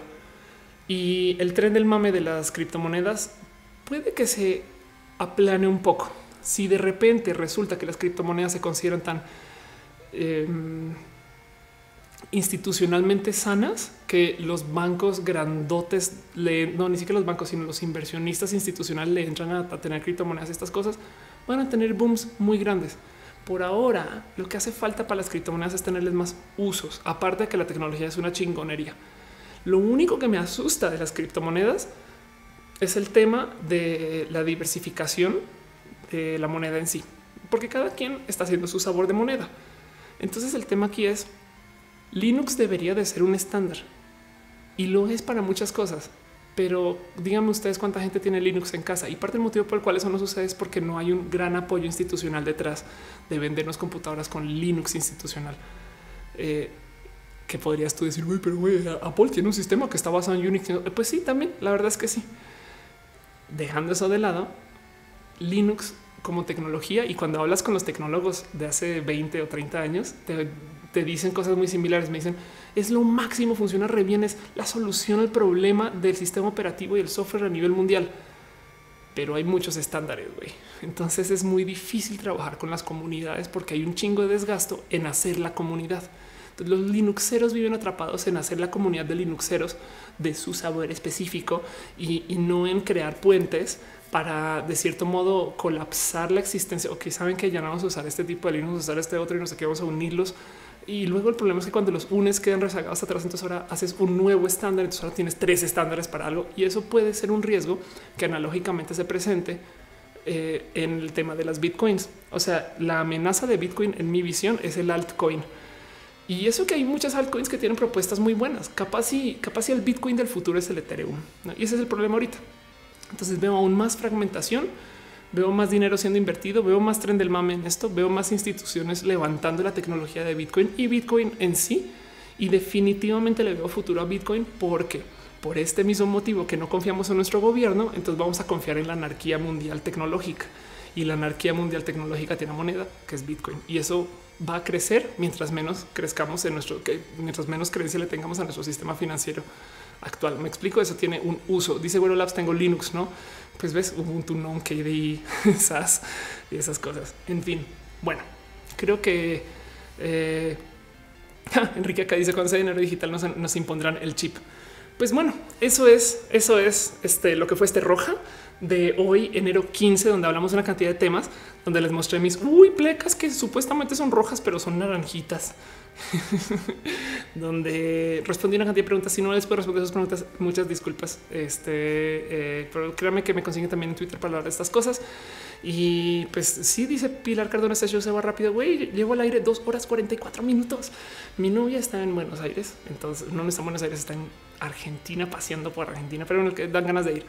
Dan ganas de ir. Eh, Daniel Puga dice: Quiero más barba. ¿Sabes algún remedio? Me pongo testosterona o te pones implantes o te la dibujas o usas explantes y usas una barbita por fuera. Eh, Marco dice que hoy es día de Dolores sobre Jordan. Sí, es verdad. Hay que tener en cuenta. Este dice la instituciones como la SEP con sus cripto oculto en la página de las cédulas. Oigan, no más para dejar en claro. Si van ahorita a y me mandan un screenshot, yo no lo he verificado, pero si van ahorita a la SEP y, verifican el script, el script está bloqueado. Lo que hicieron, eh, creo, es que bloquearon desde nivel firewall el mero acceso a ese script. Entonces, cualquier developer listillo que lo haya puesto ahí ya no funciona. Eh, y eso me parece chingón, porque como nerdos geeks, vean, vean, como nerdos geeks denunciamos algo y respondieron. ¿Me explico? Este, e, ese robo ya no funciona. Entonces eso estuvo chingón. Y el cuento es este, hay que tener este, hay que tener vigilancia eterna para muchas cosas. Y eso es parte del civismo. Hay que cuidar nuestro país y nuestros sistemas porque están aquí porque nuestros antecesores también lo cuidaron y lo hicieron y los, algún este cuento del futuro está en nuestras sí, güey, está en nuestras manos. Entonces así funcionan las cosas, güey. Eh, no, no podemos decepcionarnos y pensar que todo va a ser bonito, sino más bien asumir que van a haber muchas fallas y trabajar en nuestros sistemas de recuperación o para ponerlo en términos de Rocky o Balboa. Güey, no se trata de no caerte ni de ver qué tan duro es el madrazo que aguantas. Se trata de que cada vez que te caigas te puedas volver a parar. En fin, eh, con eso creo que dejan muchas cosas al aire para hablar, pero me siento bonito para terminar el show. Y a todas estas hoy tuvimos un poquito matú. Matú. Ahí gato. Está jetoncísimo, güey. ya no, ya no. Ya lo desperté. Ya me, es que ya sabe, se hace allá y ya no lo puedo pokear. Es más, o la otra es que Matú ya se volvió muy chiquito y yo muy grande. Soy Ofeliota. En fin. Ay, Dios mío. Oigan, los quiero mucho. Gracias por acompañarme en este show. Ya saben que todo es altamente improvisado. Lo hago desde mi casa eh, y, trato de que ser lo más formal y, completa aquí. Caro, te debo el alma y el corazón por moderar.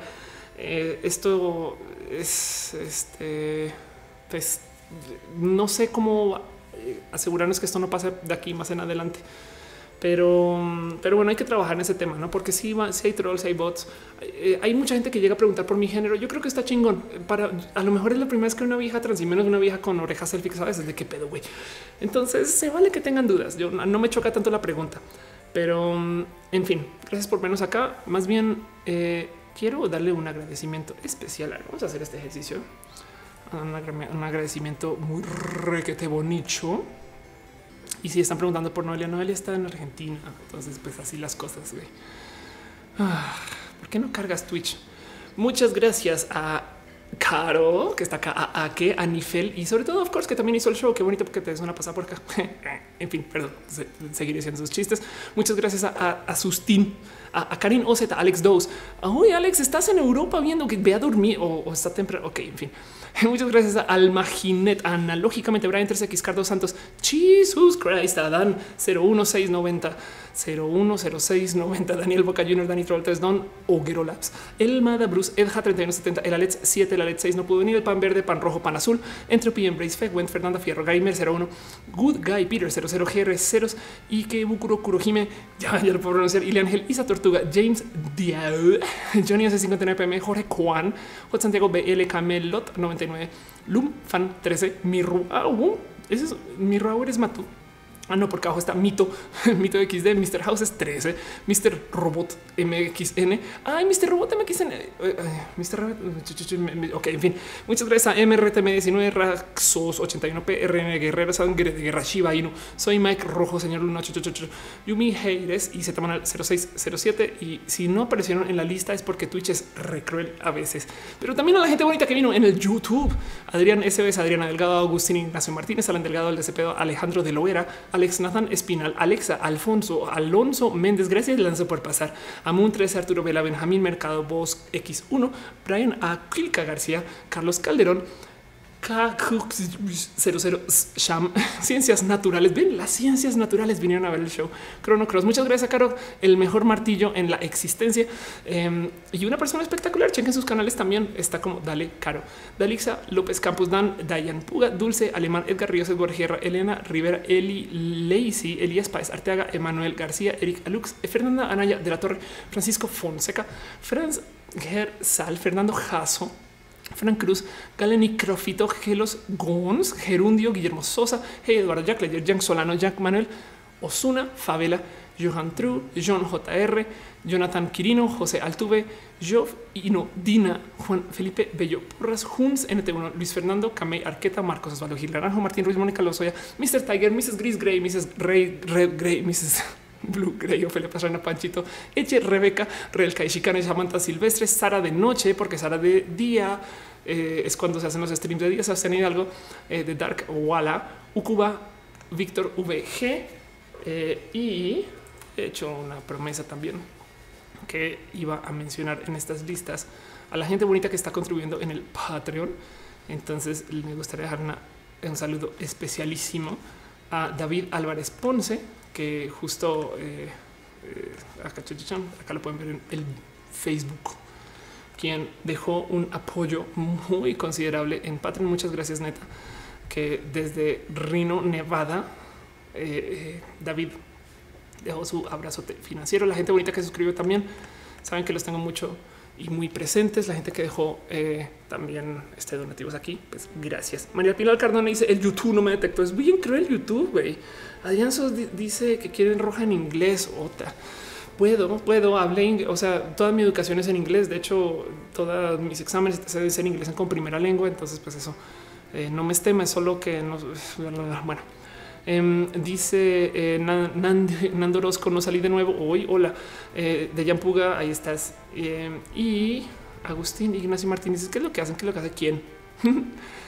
Pero bueno, Danny Trouble dice, eh, Néstor Estrada dice hasta el YouTube me ignora. Danny Trouble dice cómo puedo hacer donaciones. Patreon.com, eso es .com, sí, patreon.com slash of course. Igual que el YouTube y el Twitch eh, se aceptan abrazos financieros. O si no, en Twitch mismo puedes dejar cheers también. Dice, uh, oh, tengo ahí un cheer de, de hecho, un top cheer de X3549 que no sé si es de hoy, dice veces Vermelia. Muchas gracias.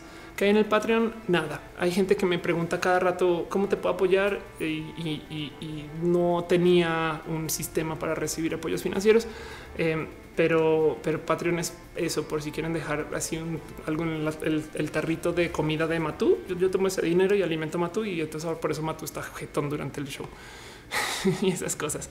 En fin, Veámonos en Twitter, veámonos la próxima semana también. Cualquier cosa me pueden escribir. Mañana, mañana voy a estar tuiteando esto, pero mañana debería de haber un Critical Beats. Si no lo hay es porque algo falló, pero lo tengo en el calendario. Solo es que no he hablado con las mendigas desde el año nuevo. Entonces, Critical Beats es esto organizado hablando de videojuegos. Así que igual y nos vemos mañana. y para cualquier cosa ya saben que podemos hablar cuando nos veamos.